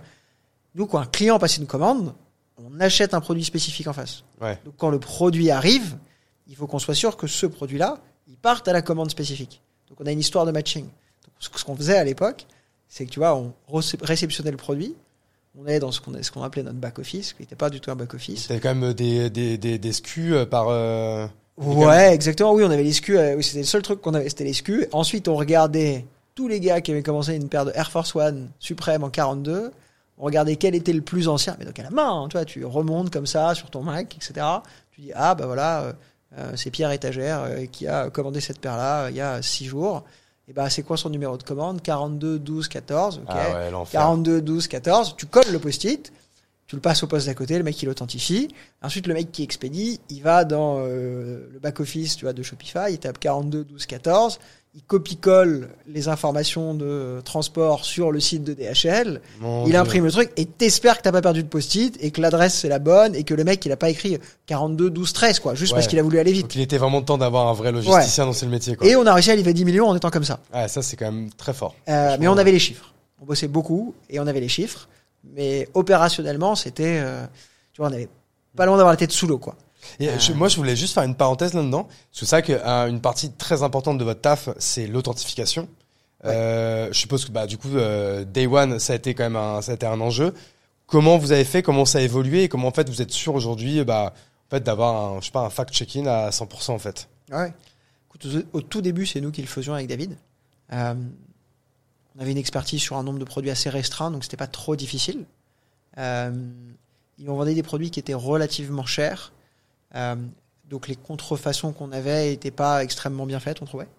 Euh, donc ça, c'est vraiment comme ça qu'on a commencé. Et Ça se voyait tôt, rapidement, quoi. on, on le voyait assez rapidement. Il y a eu des problèmes sur lesquels on avait des gros, il y a des produits sur lesquels on avait des gros doutes. Donc quand on avait des doutes, on renvoyait les produits, on en trouvait d'autres parce qu'on voulait pas prendre le risque. Euh, assez rapidement, on s'est mis à euh, euh, construire euh, une espèce de, pas une espèce, mais une base de données, photos, texte, avec les points d'attention. Euh, que par exemple, chaque paire, euh, je sais pas, en fait, c'est un cahier des charges Ouais. avec, je vais dire une bêtise, euh, enfin, c'est quoi C'est plutôt 6 points d'attention ou c'est plutôt 36 points d'attention et ben pour être très franc, aujourd'hui, on en a 12. Ok. Euh, je vais pas te citer les 12, mais je vais t'en citer au moins Non, 5 non, 6 non, mais, faciles. euh, Mais tu vas voir la boîte. Ça paraît anodin, mais quand les gens font des fausses paires de baskets, où est-ce qu'ils essayent de faire des économies pour pas que ça se voit sur le produit? Bah, C'est sur la paire, euh, sur la boîte, pardon. Donc ils vont te faire une boîte en carton deux fois plus fin qu'une boîte Nike. ok, donc là, tu le vois direct. Donc la boîte, tu vois. Euh, tu peux voir l'étiquette. Tu sais, as une étiquette hein, sur chaque paire de baskets. Tu peux voir l'étiquette, si les polices sont pas bonnes, etc. Euh, ensuite, tu as tous les papiers. Quand tu ouvres une paire de baskets, il y a toujours des papiers qui les emballent. Sur des produits en édition limitée, parfois, tu as même aussi des petits goodies qui viennent avec ou des papiers spéciaux. C'est ce qui m'a fait dire que j'étais bon. Ouais. j'avais, j'avais tous les stickers euh, suprêmes. Pareil, bah en effet, j'ai regardé l'étiquette, c'est la même que tout- sur toutes mes Air Force One. Et, euh, et là, pareil, la, et la, et la, et la, la boîte, c'est la boîte Nike avec le logo suprême, euh, le, euh, l'hologramme. Enfin, il y avait Ouais, vraiment. exactement. Je me suis dit, ah, franchement, si c'est une fausse, le mec il est bon. Et puis comme je me sens bien, comme dans une vraie Air Force. Il n'y a que- pas de raison. Non, parce que pareil, j'ai eu un peu peur de me dire, ah, putain, c'est le mec, c'était, tu vois, je me dis, c'était 20-30 balles euh, moins cher que ce que je voyais ailleurs. Donc je me dis, putain, il y a peut-être un, j'ai eu un doute Ok, d'accord. au début. Euh, bon, ouais, oui. En général, ce qui fait qu'on refuse une paire aujourd'hui, c'est parce qu'il y a plusieurs choses qui ne vont pas sur un produit, pas une chose euh, seulement. Mais donc voilà, et, euh, donc tu as tout le papier et ensuite tu t'a- tu t'attaques à la paire. Et donc la paire, tu as les coutures, tu as les matériaux, euh, tu as tu vois, la semelle intérieure, euh, donc tu as toutes ces choses-là, tu as l'odeur. Ça paraît euh, drôle, hein. Je vais te donner, tu vois, comment on a déjà décelé des fausses. Euh, tu prends une paire de baskets qui est sortie il y a un an. Logiquement, elle a fait un an dans un placard. Et elle sent plus l'odeur de chez la personne que l'odeur du neuf. Ouais. Tu vois comment on sait tout à ça quoi. Comme quand tu rentres dans neuf, une quoi. bagnole, tu sais si elle est neuve ou pas, quoi. Exactement. Ce genre d'odeur. Euh, et les marques n'ont pas les mêmes odeurs, c'est pas une blague. Tu vois, la colle de chez Jordan, c'est pas la même odeur que la colle de chez Adidas. Tu- je sais pas si au nez, yeux bandés, je, je reconnais le truc, mais je sens, je sais te dire oui, c'est l'odeur habituelle ou pas. Ah, comme les mecs qui, qui sentent le pinard, toi, tu, on te donne une basket et tu peux dire Hum, Air Jordan 1996. Exactement. Et un jour, on a, tu vois, on a une, une, une fille, une ado, qui vient nous vendre deux paires de baskets. Un truc assez limité qu'on avait du mal à trouver dans une petite taille. Un truc introuvable. Quoi. Jordan 1, 38, à cette époque, ce colorway, on galérait. Et nous en ramène deux. La paire elle est sortie il y a un an. On sent la paire, elle sent le neuf. Mais le neuf de chez neuf de chez neuf, quoi. La paire, elle est neuve. Tu vois, elle a- t'as encore l'odeur de la colle.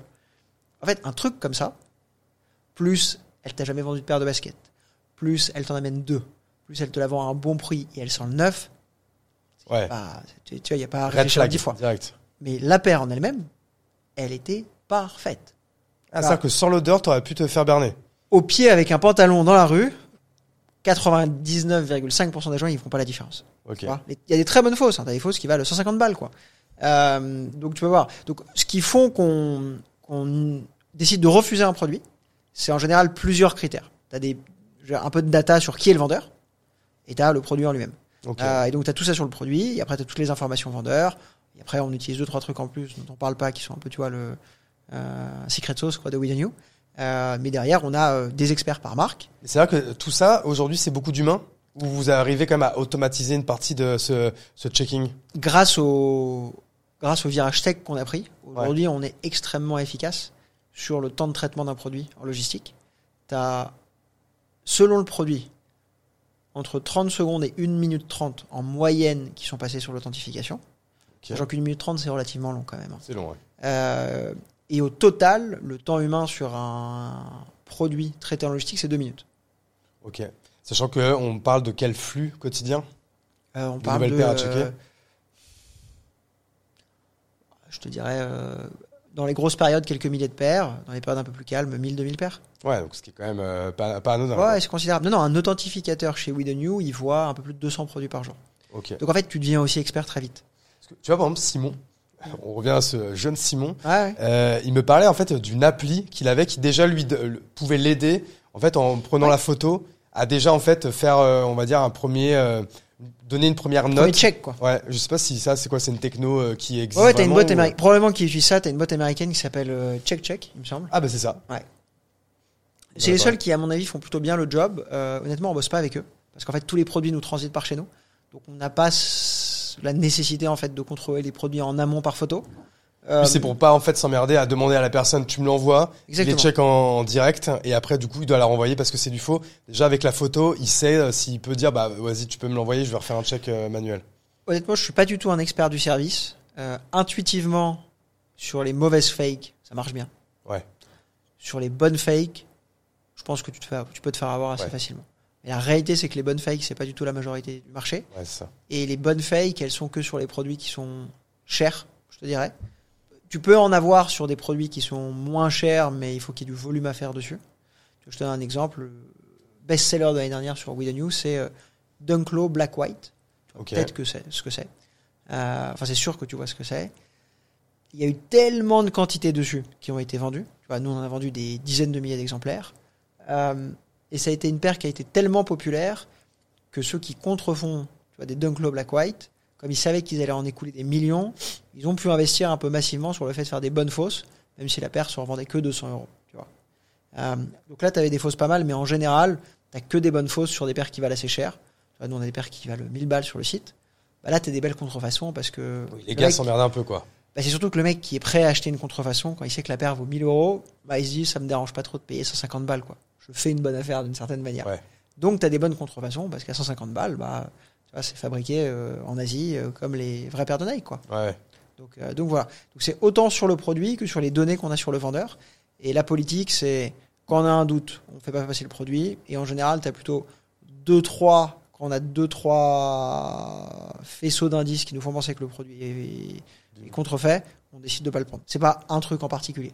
La direct c'est denied et puis, euh, puis ça, ouais, ça repart, et ça, ça, a reçu un process logistique de retour. Exactement. quoi. Ça repart au vendeur, euh, etc. Il récupère son produit euh, et voilà. Et lui, je suppose que vous le, il est, il est ban du truc. Enfin, il peut se En général, compte, ouais. En général, il est ban. Après, ça dépend. Tu peux avoir des cas un peu particuliers. Tu vois, t'as des vendeurs qui nous vendent des centaines de produits par mois parce qu'en fait, ils ont professionnalisé leur activité et Ils ont le droit à l'erreur, quoi. exactement. Et en fait, ils rachètent à plein de gens pour ensuite nous vendre.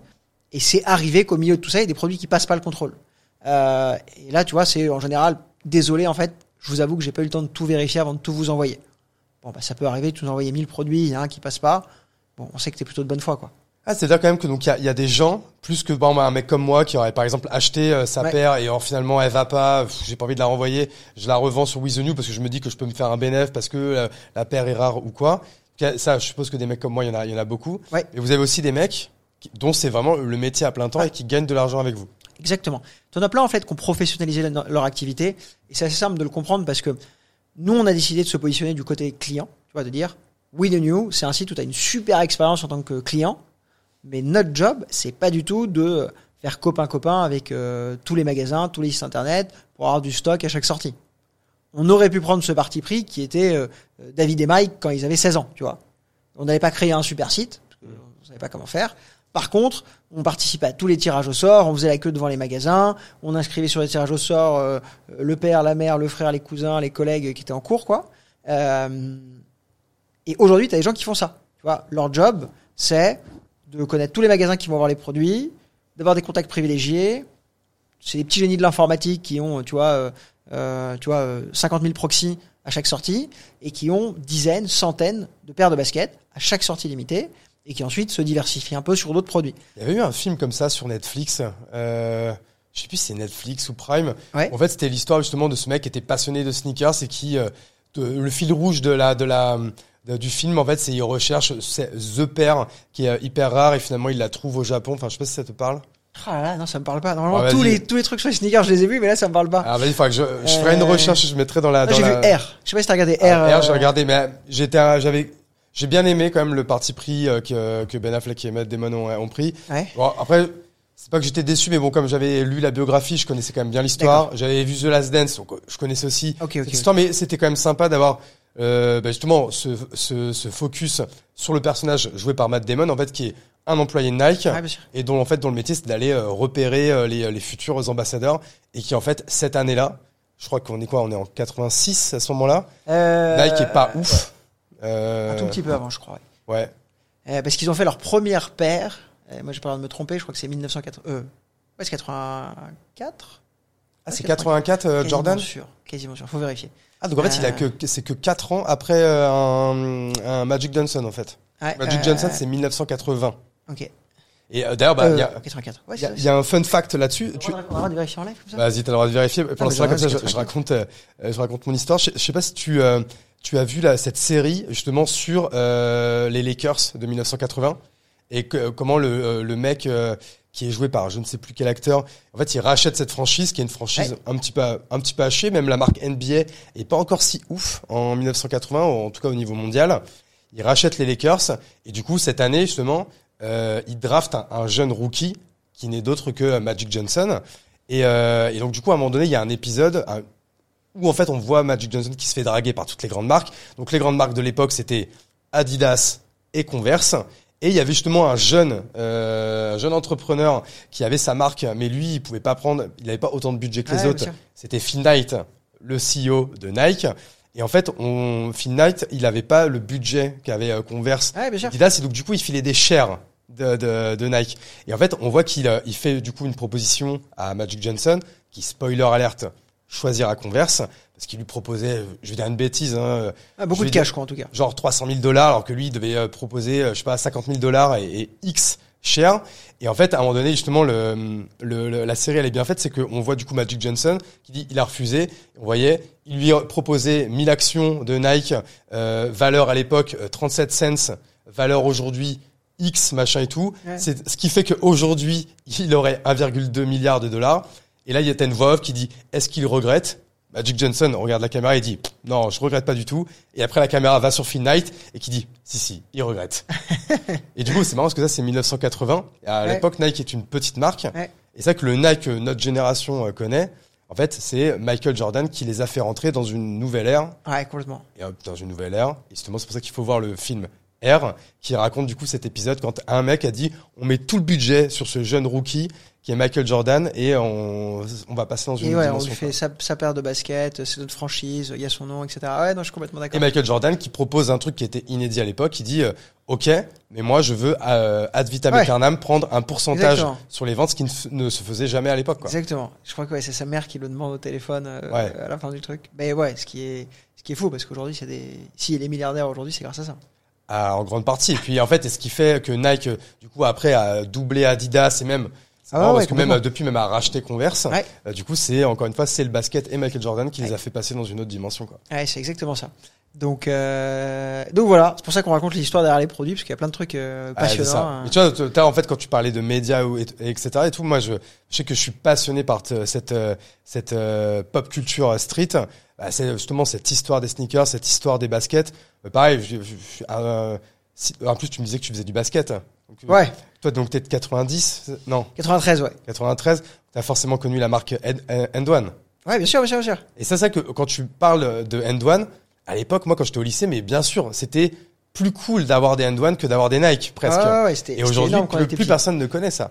Et il, y a Euh, un non, il y a un documentaire sur Netflix. Il y a un documentaire sur Netflix, Sur je crois qu'ils essayent de relancer la marque. hein. Ouais. Euh, Et regarde le documentaire sur, sur End One, il est euh, il est sur incroyable. Netflix. Ouais, je sais pas si c'est Netflix ou Prime Ouais, ou OCS ou. euh, Je regarderai. Mais en tout cas, c'est vrai incroyable. qu'N1 à l'époque, c'était incroyable. On adorait. Euh, et maintenant, il en reste, il y a deux, trois figures qui restent un peu encore aujourd'hui, mais il n'y a plus le collectif comme il Ils avaient même leur jeu de PlayStation tellement, Ah ils avaient ouais. créé en fait une marque tellement cool. En fait, c'était le côté euh, street de, de, de Nike en fait quoi.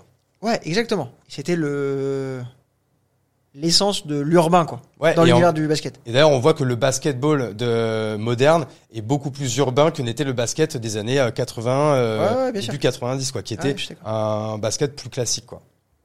Complètement. Bon, tu vois, on a complètement divagué sur, sur Non, non, tout ça. On, était, on est passé du fact-checking à euh, end one. C'est quand même Exactement. pas mal, quoi. Ouais, c'est bien, bien. Bonne digression. Mais donc, ouais, écoute, si on essaie de reprendre un peu, un peu le fil. Donc là, donc il y a le Covid, Ouais. super année, deuxième levée de fonds Exactement. début 2021. Donc Ouais. en- on va dire, on est encore sorti de, on est en sortie de, de, il y a eu les deux premiers confinements. Je crois qu'il y en On aura peut sortir de chez nous, on peut pas encore aller au resto. Mais voilà, on est, on est quand même, on est, on est plus près de la fin quand même. Ouais, Voilà. exactement. Ouais, c'est exactement ça. Donc, euh, on close un tour donc avec Singular super content euh, tout début 2021. 10 millions du coup. 10 millions d'euros exactement. Et là, on prend euh, un virage tech assez fort. Donc, on recrute un super CTO qui était avant CTO chez Pixmania. Grosse marketplace, tu vois, qui fait centaines de millions de volumes d'affaires. Euh, dans Dans l'ancien monde d'internet. l'ancien monde d'Internet exactement. Mais si ça, il y avait, en remis fait, il y de avait 600, quatre pontes. Il y avait euh, Cdiscount, Ouais. rue du commerce, Price Minister et Pixmania. Ouais, Pixmania, c'était les frères Rosenblum, je crois, ou. Rosen, Rosenblum, ouais. Qui depuis d'ailleurs ont fait The Case, les, euh, les coques, les coques. Mais ils ont repris, euh, ils ont repris Pixmania, ils l'ont relancé là. Ah, ils ont repris Pixmania. Ouais, ils ont Incroyable. Ils ont connaissais une soirée, ils ont fait une soirée de lancement, etc. Ok. Il y a le CTO qui est à la soirée de lancement. Je me dis, putain, j'espère qu'il va pas retourner être CTO de chez Pixmania. parce que ça se passe très très bien. Euh, mais donc, ouais, gros, vi- gros virage tech, ça c'était super important. Début de l'international. Parce qu'on faisait que la France à l'époque. Euh, et, euh, grosse croissance aussi. En fait, on a beaucoup recruté. Tu vois, on- Covid, tu recrutes pas, en fait. Covid, euh, je vais pas dire que les co- commandes tombent, mais presque, tu vois, t'as moins besoin d'investir. Euh, et comme nous, on passe nos journées à faire de la logistique, on n'a rien construit en interne, tu vois. Pas construit de texte, pas construit d'opération particulière. Il fallait juste qu'on traite les commandes des clients. Euh, et donc 2021, c'est vraiment le moment où on se remet à investir dans les people, investir dans la boîte.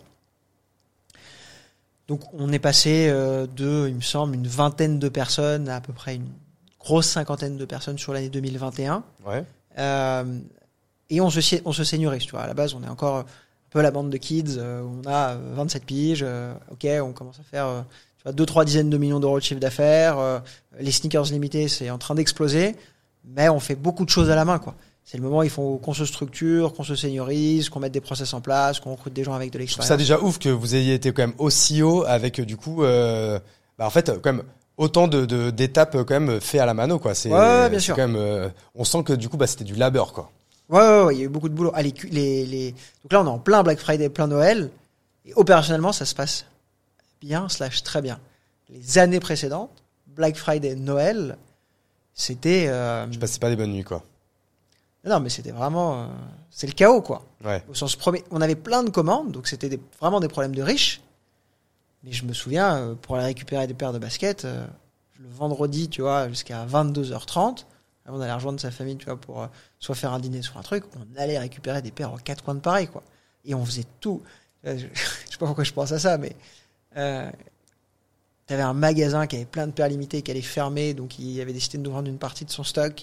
Il avait pris sa voiture, il avait rempli la voiture, mais j'étais même pas allé avec lui. Parce, avait- parce que si je venais, il y avait moins de place pour mettre des paires de baskets Ah ouais, à l'intérieur. Il s'était mangé les, de- de- du centre de Paris. On avait des bureaux euh, entre le 15e et le 16e à l'époque. Il, il avait pris euh, tout, euh, tout le une heure et quart de bouchon juste pour revenir avec les paires de baskets. Et c'était pour acheter, c'était à l'époque, c'était des Yeezy Zebra. Parce que c'était une couleur de zèbre, toi, noir et blanche. Et je l'appelle et tout. euh, et il me dit, je dis ça va, tout se passe bien. Il me dit, il me dit j'ai tout le zoo avec moi. Je dis c'est-à-dire tout le zoo. Il me dit j'ai des zébras à faire exploser le coffre. Tu vois, limite, ça nous avait sauvé le, le Black Friday parce que tout le monde avait commandé ça. Il me dit j'en ai plein, c'est bon, on va pouvoir, on va pouvoir genre traiter les commandes, etc. Et je l'ai attendu jusqu'à genre 22h30. On a tout déchargé de sa voiture. On a rempli un ascenseur. Je me souviens, on a fait des photos parce qu'à l'époque c'était, tu vois, un truc de fou. Euh, ça c'était fin 2020, début 2021. Et on avait pu traiter les commandes. Mais c'était, ouais, c'était super, super, super compliqué. Et maintenant, et c'est presque une continuité, même s'il y a eu énormément de choses qui ont été faites. Le fait d'avoir pris un virage de la tech, d'avoir automatisé énormément de choses, d'avoir construit euh, toute notre back-office, toute notre logistique, toute une interface vendeur où tout le monde peut venir lister ses produits. La logistique Euh. est où maintenant Du coup, elle est en dehors de Paris? Ouais, en dehors de Paris, mais tout est internalisé. hein. Toute la logistique. Là, c'est quand même à ouais. vous. T'as pas Ouais, fait appel à un logisticien. Non, on fait tout Ah nous-mêmes. ouais, donc en fait, ça, créer en fait une logistique de from scratch, c'est quand même euh, pareil, c'est du taf, quoi. Exactement. Tout le projet logistique est bon, tout- toute la partie paiement des vendeurs, parce que nos vendeurs, c'est des particuliers et des pros, quoi. Nous, on paye des milliers de personnes tous les jours. Sur des. euh, Tu utilises quoi comme techno pour ça? Euh, Une techno in-house ou tu utilises Ouais, globalement, c'est in-house. Enfin, c'est in-house, globalement. Et on bosse avec, euh, beaucoup avec Revolut et PayPal, principalement. Euh, pour les virements bancaires et pour la partie PayPal. Mais en fait, tous les outils, tous les process, toutes les interfaces que les gens utilisent aujourd'hui en 2023, ça nous a pris, tu vois, deux grosses années, deux années et demie pour les construire. D'abord, tu as ton back-office, ensuite, tu as ta solution, solution logistique, ensuite, tu as l'automation de tes paiements vendeurs. Ensuite, on avait toujours un petit noyau Shopify, mais on a décidé de refaire tout le front pour pouvoir customiser, aller beaucoup plus loin. Ouais. Donc, on a des sites par marché maintenant Allemagne, France, Italie, Belgique, etc. Et donc, C'est quoi votre deuxième marché du coup après la France? Belgique, c'est gros. Ok. Euh, et ensuite, Allemagne, Italie. ok. Un Pas petit- du UK. Alors, le problème du UK, c'est la douane. Ah oui, euh, surtout. Là, tu euh, prends depuis- 20%, euh, tu prends 20% dès que tu vends un produit. Donc ouais. ça, c'est pas évident. Enfin, en termes juste de compétitivité prix. Ouais. Mais donc, il y a eu, ouais, grosse phase de seniorisation des équipes. Donc, on a pris des gens, tu vois, qui avaient 10, 15, euh, voire 20 ans d'expérience sur des postes clés. Tu vois, toute la partie e-commerce acquisition, toute la partie tech. Euh, on a aussi les profils historiques, hein, qui sont montés avec nous. Qui ont grandi quoi. Exactement. Celui qui gérait les joueurs de foot aujourd'hui, il gère toutes les opérations. Euh, tu vois, il y a des dizaines de personnes à logistique, il y a tout le service client, il y a toute la partie euh, sourcing des produits. Euh, Louise, qui, euh, tu vois, était euh, community manager freelance deux heures par jour au début, bah, maintenant il a une équipe où il y a. Elle est CMO. Euh, elle est pas CMO, elle est head of brand, Ok. euh, mais tu vois, elle gère une petite dizaine de personnes, je crois entre 6 et 8 personnes Pas mal quand même. semble. Euh, et donc voilà, on a structuré la boîte vraiment en interne. On est passé de, tu vois, en début 2021, fin 2023, euh, 25 à une centaine de personnes, un peu plus d'une centaine de personnes. Et on fait beaucoup, beaucoup, beaucoup, beaucoup, de choses quoi. Euh, maintenant, il y a le Paris euh, physique, on doit gagner à Lafayette, euh, Champs-Élysées, Haussmann. Euh, donc ça, il y y, a ça qui est bien aussi. Donc ça c'est quoi Vous avez quoi un Corner, ouais. Plus qu'un. Oui, c'est un corner. Ouais, ouais, exactement. Trois Et vous- corners. Et vous demain avoir euh, vos propres boutiques, donc avoir une stratégie euh, omnicanal, quoi, de ne plus être seulement une. Alors vous n'êtes pas vraiment une DNVB parce que vous êtes une marketplace, mais si vous étiez, c'est quoi ça fait partie de de vos pistes de développement, parce que soit- en fait c'est du développement euh, chiffre d'affaires, mais c'est aussi du développement de la marque en fait. euh, De, Avoir nos propres produits, hein, c'est ça. hein. euh, non, par contre vos propres boutiques. Ah, boutique. Physique, ok, d'accord. en retail, Propre quoi. boutique. Euh, parce qu'on a une marque où nous on fait des vêtements. C'est pour ça que je te posais la question. ouais, euh, mais vous mais vous le- faites pas de basket encore. Non, on fait pas de basket. Ouais, Peut-être que ça viendra un jour. J'adorerais, j'adorerais qu'on fasse des collabs avec des marques. Ce serait vraiment cool. Euh, ça serait, tu vois, un peu le, le kids de 14 ans qui fait un de de Du coup, pas que j'y pense, la, la, la question d'après, Ouais. euh, comme ça, si tu peux me le On va faire rappeler. les deux en même temps. Ouais, comme ça on fait les deux. C'est pareil, c'est en fait c'est quoi vos relations bah, avec euh, Nike, Adidas, avec tous ces gens-là euh, En fait, je veux te la poser depuis une heure et en fait à chaque fois je l'oublie. Tout l'oublie. Euh, écoute, je te réponds sur le retail, ensuite sur les marques. Euh, c'est une belle preuve de concept ce qui se passe au Galeries Lafayette parce que ça marche bien. On est à l'homme, à la femme, boulevard Haussmann, et on est aussi aux Champs-Élysées. On a un plus grand corner. Et ça fonctionne bien, honnêtement. Donc ça, on est super content. On réfléchit à faire un magasin, mais si on fait un magasin, on a, je dirais, un certain niveau d'ambition pour le faire. Donc c'est un projet qui coûte tout de suite quelques centaines de milliers d'euros. Vous voulez que l'expérience soit incroyable et que ça soit pas Ouais, une, simple boutique euh, pignon Exactement. sur rue et tu vends des baskets quoi. Exactement. Je sais pas si tu connais Kiss, qui est un gros magasin de streetwear. Ouais, carrément. euh, donc, on va pas faire Kiss parce que la boutique, elle leur a coûté des millions d'euros, mais on a envie qu'il y ait une expérience, en fait. On veut pas que juste les gens viennent acheter une paire de baskets et partent. C'est un peu comme cette vision d'écosystème. On veut pas que les gens, ils viennent, ils disent, ah bah tiens, euh, je veux cette Air Force One suprême et je repars juste après, quoi. On veut que les gens, ils viennent passer un moment. S'ils achètent une paire de baskets, bah c'est génial.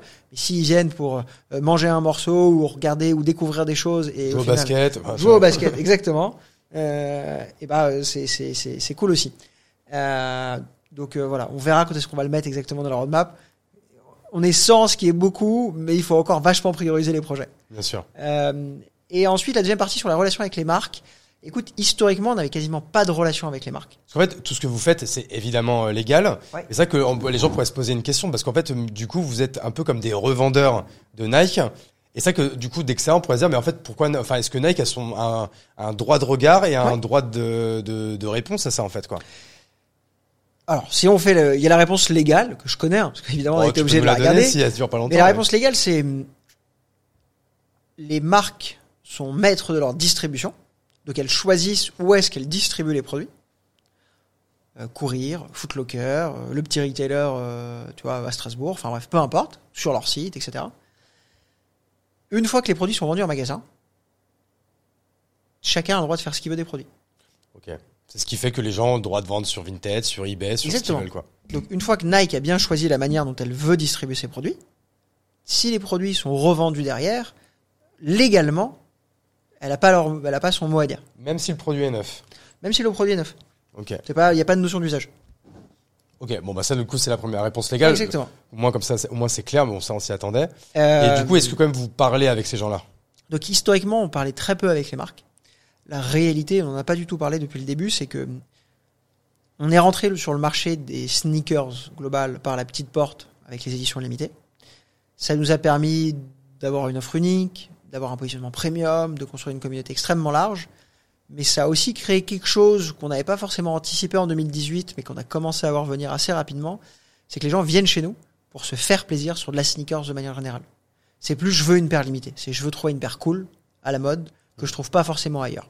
Et donc en fait, depuis deux ans, on est en train d'élargir l'offre à plus simplement des produits limités, mais à tous les produits qui sont à la mode, demandés, recherchés, Ouais. et que tu peux éventuellement aussi trouver en retail. Alors le but c'est pas de te mettre de la Stan Smith en homepage, hein, euh, mais euh, tu vois s'il y a une Air Force One dans un coloris un peu sympa, qui est pas limité, mais qui est juste une belle paire, une silhouette cool, tu vas la retrouver sur New. Et ça on le fait sur les sneakers, mais aussi sur d'autres produits, sur de la chaussure de manière un peu plus large. Hug étant un exemple. Hug, ils ont des Hug limités euh, qui se revendent super cher, genre 300 balles, 350 balles. Ça cartonne sur le site. Mais t'as des Hug aussi pas limités que tout le monde achète parce que c'est bon, ça revient un peu à la mode, quoi.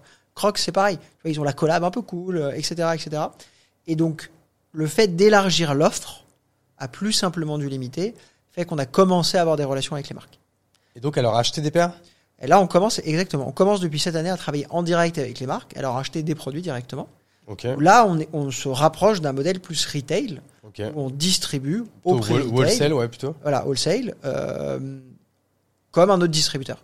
Mm. Et le- la vision en fait qu'on a pour We The News, c'est si tu prends un peu de hauteur sur le marché, c'est euh, on va revenir à notre Farfetch, tu vois, qui est euh, la marketplace luxe par excellence, mais qui cartonne. À l'extrême opposé, tu as Zalando, qui est euh, le player mass market sur lequel on a quasiment tous acheté une fois. Et au milieu, en fait, tu as un marché qui pèse plusieurs dizaines de milliards d'euros, euh, où tu as de la place pour un player comme We The New qui est capable d'allier une dimension urbaine mais premium, parce qu'on vend des produits limités, mais qui en réalité a aussi un peu de long tail sur des sneakers, sur du streetwear, sur des accessoires. Et donc de la même manière que tu peux te trouver ta Air Force One Supreme sur The New, voilà, magnifique. Je pense que j'ai jamais dit autant Air Force One Supreme en une heure et demie. hein. Ouais, carrément. deux. Euh, on va se mettre aussi à vendre des marques de streetwear un peu plus traditionnelles. Je sais pas, tu peux imaginer un Carhartt, tu peux imaginer un Dickies, tu peux imaginer un CP Company, Ouais. euh, etc., etc. Euh, et pareil sur la partie chaussures, on va essayer d'aller chercher un peu plus de profondeur pour que les gens puissent trouver en gros à peu près tout ce qu'ils ont dans leur dressing dans l'univers streetwear, urbain, premium. Moi, j'adorerais à un moment qu'on distribue des marques comme euh, APC, comme euh, Acne, comme tu vois toutes ces marques-là. Et encore une fois, pas que sur la partie shoes. Non, pas que sur la partie chose. Qu'en fait, ce que j'allais te demander, c'est que l'une de vos gros pistes, euh, grosses pistes pardon, Ouais. de développement, c'est évidemment d'aller vendre d'autres euh, Ouais. vêtements, d'autres accessoires. Parce que par exemple, quelqu'un euh, qui euh, quelqu'un qui adore les sneakers, par exemple, c'est quelqu'un qui adore les casquettes. Demain, C'est exactement ça. on pourrait vendre des casquettes, mais du coup, est-ce que, parce qu'en fait, aujourd'hui, pour les gens, With the New, en fait, c'est un revendeur de produits cool, en fait. Ouais. En fait, vous vous en, peut-être vous en fichez, en fait, de, vous reniez pas votre ADN de départ, mais en fait, il peut évoluer, il peut, ça se trouve, dans 10 ans, euh, cet ADN-là, ça représentera que 10% du chiffre, parce que vous serez un énorme revendeur, une énorme marketplace, Ouais. Enfin, ça peut être les deux, Ouais, bien sûr. de, tout ce qui, euh, de tout, de tout ce que, tout ce qui peut euh, correspondre à la mode urbaine, en fait, quoi. Exactement. Euh, C'est ça votre vision, du coup. Alors, j'a- j'ajouterais une petite nuance. Ouais. C'est, je pense qu'on veut garder l'image de marque et le positionnement historique. Ça, c'est super important. Ouais. Parce que le positionnement historique est plutôt premium. Je- Truc tout simple, mais tu vois, le panier moyen sur Windows, c'est quatre fois celui de Zalando. Ouais, bien sûr. Tu vois, donc on n'est pas du tout au même endroit en termes de consommateurs. Euh, et dans le contenu qu'on crée, on essaye vraiment de construire, le, de construire le plus beau contenu autour des produits qu'on vend. Et ça, ça sert l'image de marque, ça sert le positionnement, et ça, c'est hyper important. Donc, même si on va chercher de la profondeur sur les sneakers, sur du streetwear, sur des accessoires, tu vois, on bosse avec New Era, hein, par exemple, euh, marque de casquette, pour ceux qui ne connaissent pas. Ouais. Euh, on veut essayer de garder un positionnement plutôt premium, mais on veut aussi faire comprendre aux gens qui peuvent se faire plaisir sur des produits beaucoup plus abordables sur We The New et de s'acheter un full look en fait. Je peux avoir une casquette New Era sur, euh, sur New. Exactement. Ouais. Euh, écoute, je pense que je vais y aller. J'ai perdu la semaine dernière ma casquette New York New Era. J'avais acheté à, à New York. À New York. Il y a Magnifique. 12 ans. Que j'ai gardé pendant 12 ans, qui a fait road trip en Amérique latine. Je me suis jamais fait Ah tirer. merde. Et je me la fais tirer au paddle euh, la semaine dernière dans un vestiaire. Je suis dégoûté, quoi. Écœuré. Ça doit être quelqu'un, il devait aimer les, les casquettes bien usées. euh. Ouais, parce qu'en plus, il y avait même plus l'hologramme et tout. Il plus rien. Je devais avoir mon odeur euh, parce que ça fait 15 piges que je la mets, quoi. Ah, bref, j'étais j'étais dégoûté. Mais donc, du coup, je peux sûr. en racheter une sur With New. Exactement. Tu peux t'acheter tes, tes casquettes nu- ah, sur We The New. Eh ben, vas-y. Euh, Parce que c'est ce que je ferais, quoi. donc voilà. Ok, et euh, je regarde juste quand même ma montre. Il est, euh, il est 35. C'est très bien. Toi, tu dois, tu dois bouger C'est dans... bon, on a encore un peu de temps. 15 quoi. minutes Ouais, très bien. Ben, écoute, merveilleux. Du coup, là, si, euh, si, bah, du coup, on va essayer de quand même de, de faire un peu la dernière étape euh, du podcast. Peut-être de parler du coup bah, de ces deux dernières années. Euh, parce qu'on là, on était du coup à la deuxième levée, donc Ouais. post Covid, là, qui vous permet, comme tu le disais, de senioriser euh, les people, de euh, d'aller à fond, d'avoir un gros virage tech pour, on va dire, automatiser un maximum de maximum d'étapes. Vous C'était déjà internalisé, mais vous professionnalisez de malade la partie euh, logistique. Donc ça, c'est à ça que servent, euh, sert cette euh, et vous Ouais. partez à l'international. Ouais, Donc en fait, grosso modo, c'est pour ça que vous avez une enveloppe de 10 millions, c'est parce Ouais. qu'il y avait quand même beaucoup de choses, beaucoup de choses à faire. Et euh, vous avez relevé cette année, donc du coup deux ans, un, un Deux an et demi plus tard, deux ans après? Ah oui, on est en 2023. Donc deux ans, deux ans plus tard. Et là, ça va être quoi? C'est- ça, ça va être- C'était combien cette levée? C'était avec qui? Et c'est c'est pourquoi, grosso modo? Yes. Euh, donc on a levé euh, 20 millions là début 2023. Trois fonds d'investissement. Singular qui est le fonds historique, fonds français, Qui euh, remet, qui reste qui remet massivement. Euh, et on a deux nouveaux fonds. Un qui a l'idée le tour qui s'appelle C4 Venture, Ok. qui est un fonds de venture français qui a été monté par euh, euh, un personnage assez intéressant qui est euh, l'ancien directeur Europe et il me semble une partie du Middle East pour Apple. Ok. Donc il a fait 2000-2012, donc les belles années d'Apple. Donc il connaît le consumer. Connaît bien le consumer. Euh, donc il a fait ça pendant 12 ans. Il a monté un fonds d'investissement derrière. Donc eux ont investi. Et ensuite on a un fonds qui est basé à Dubaï, qui, appartient en fait à un groupe qui est le groupe Shaloub. C'est le premier groupe de retail et de distribution au Middle East. Ok. Euh, et le Middle East fonctionne un petit peu, alors je suis pas du tout un expert, mais un petit peu comme en Asie où il faut avoir un sponsor local. Et donc en fait, eux sont le sponsor local pour énormément de marques européennes, euh, parce qu'il y a pas mal de Français en fait dans le groupe. Il me semble que les fondateurs sont euh, en partie français. Euh, et donc ils ont, tu vois, le- je crois la majorité des marques LVMH, elles sont distribuées au Middle East par Chaloub. Et au sein du groupe, ils ont tout un, un organe d'investissement, de M&A, etc. Et donc voilà, c'est trois fonds qui ont investi. Donc on a à peu près 20 millions d'euros. Et La Valois, elle est publique ou vous le dites non, pas on n'a pas communiqué dessus. Ça, vous le communiquez pas, ok. Euh, est meilleure que celle du tour d'avant, bien meilleure. Euh, pas autant qu'on aurait aimé, comme toutes les boîtes qui lèvent de l'argent en ce moment. Et ça, c'est la réalité d'une boîte. Enfin, c'est la réalité de la vie, quoi. Mais c'est Ouais. déjà une belle, encore une fois, une belle prouesse parce que c'est vrai qu'il y a, il y a quand même pas non plus un million de, de belles boîtes consommateurs Ouais, qui ouais. lèvent en ce moment. Ça, qu'il y a eu, euh, il y avait eu Asphalt euh, récemment. Là, il y a Kabaya qui a fait une euh, très belle opération. Il y a vous. Euh, je cherche s'il y en a d'autres, mais voilà. il y a Non, boîte non consumer tour de quelques dizaines de millions d'euros, il n'y en a pas eu beaucoup Ouais, ça. en 2023. Alors, par contre, je dis consumer depuis tout à l'heure. Consumer, c'est euh, B2C. C'est-à-dire quand on exactement. vend des produits ou des services aux particuliers, quoi. Donc voilà, c'est ces trois fonds qui sont rentrés et je te dirais trois gros sujets. Euh, le premier qui est le plus important et sur lequel on va vraiment se concentrer, c'est l'élargissement de l'offre. C'est ce dont je te parlais juste avant. Ouais. Euh, on veut vraiment passer du site de sneakers limité à euh, la plateforme sur laquelle tu te fais plaisir, sur des sneakers, du streetwear, des accessoires qui sont certes limités, mais à la mode, demandés, recherchés. Où Là, on commence à les travailler en direct avec les marques. Et on veut vraiment faire grandir le catalogue. Donc ça, c'est le premier très très gros chantier. Euh, le deuxième, c'est l'international, qu'on doit arbitrer avec des notions de rentabilité, parce que tu vois, grandir à l'inter coûte de l'argent. Euh, mais donc l'idée, c'est de faire, on a déjà fait grandir, mais c'est de grandir cette part du chiffre d'affaires à l'international pour être vraiment pas seulement le leader français, mais véritablement le leader européen. Et ce qu'on a continué de faire massivement en fait depuis début 2023, c'est de continuer d'investir massivement dans les people et dans la tech, euh, parce que la réalité, c'est ce que c'est ce qui nous permet en fait, tout en grandissant, de proposer une expérience qui est extrêmement qualitative pour les clients, les vendeurs, qui sont aujourd'hui des centaines de milliers de personnes chaque année avec lesquelles on bosse. Quoi. Ouais. Euh, donc il faut investir là-dedans pour constamment s'améliorer, se différencier, euh, être un acteur un peu singulier qui sort du lot sur ce marché. Et donc c'est ce qu'on fait là depuis le début de l'année 2023. Au niveau des équipes, c'est full Paris. Vous avez plus de, vous avez plusieurs bureaux? Euh, non, c'est qu'à Paris, mais aujourd'hui on commence à être, je vais pas du tout dire éclaté, mais quand je fais le, tu vois, quand je regarde où est-ce qu'il y a des gens qui bossent pour We The New, t'as le bureau qui est, tu vois, dans le centre de Paris, t'as euh, le gros entrepôt qui est en région parisienne. Dans le Marais, on a un point de dépôt pour tous les vendeurs. Donc toi, t'es un vendeur, tu nous vends ta paire de Air Force One Supreme. Ouais, je pense que vu, vu son état, Vu vous l'état, allez, tu vous nous la allez vendras pas en pas. vouloir là. hein. Donc une belle paire de New Balance qui est limitée, plutôt que de nous l'envoyer par la poste, tu peux venir nous la déposer directement euh, dans le point de dépôt du Marais. C'est comme un click and collect, mais pour les vendeurs. Euh, et ensuite, on a les trois corners. Donc tu vois, on a quand même cinq euh, petits emplacements We The New. Euh, donc voilà, mais pas de bureau à l'étranger pour l'instant.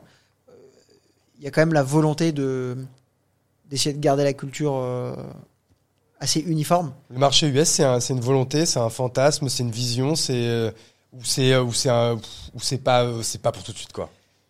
C'est pas pour tout de suite parce que déjà, tu as des très gros acteurs. Tu vois, les StockX et les GOAT, c'est quelques milliards de chiffre d'affaires Ouais. et c'est plusieurs centaines de millions d'euros levés.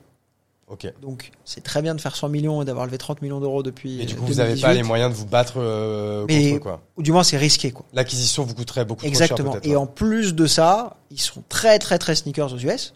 Ils sont très culture urbaine de manière générale quoi. Ils sont beaucoup plus basket que nous par exemple.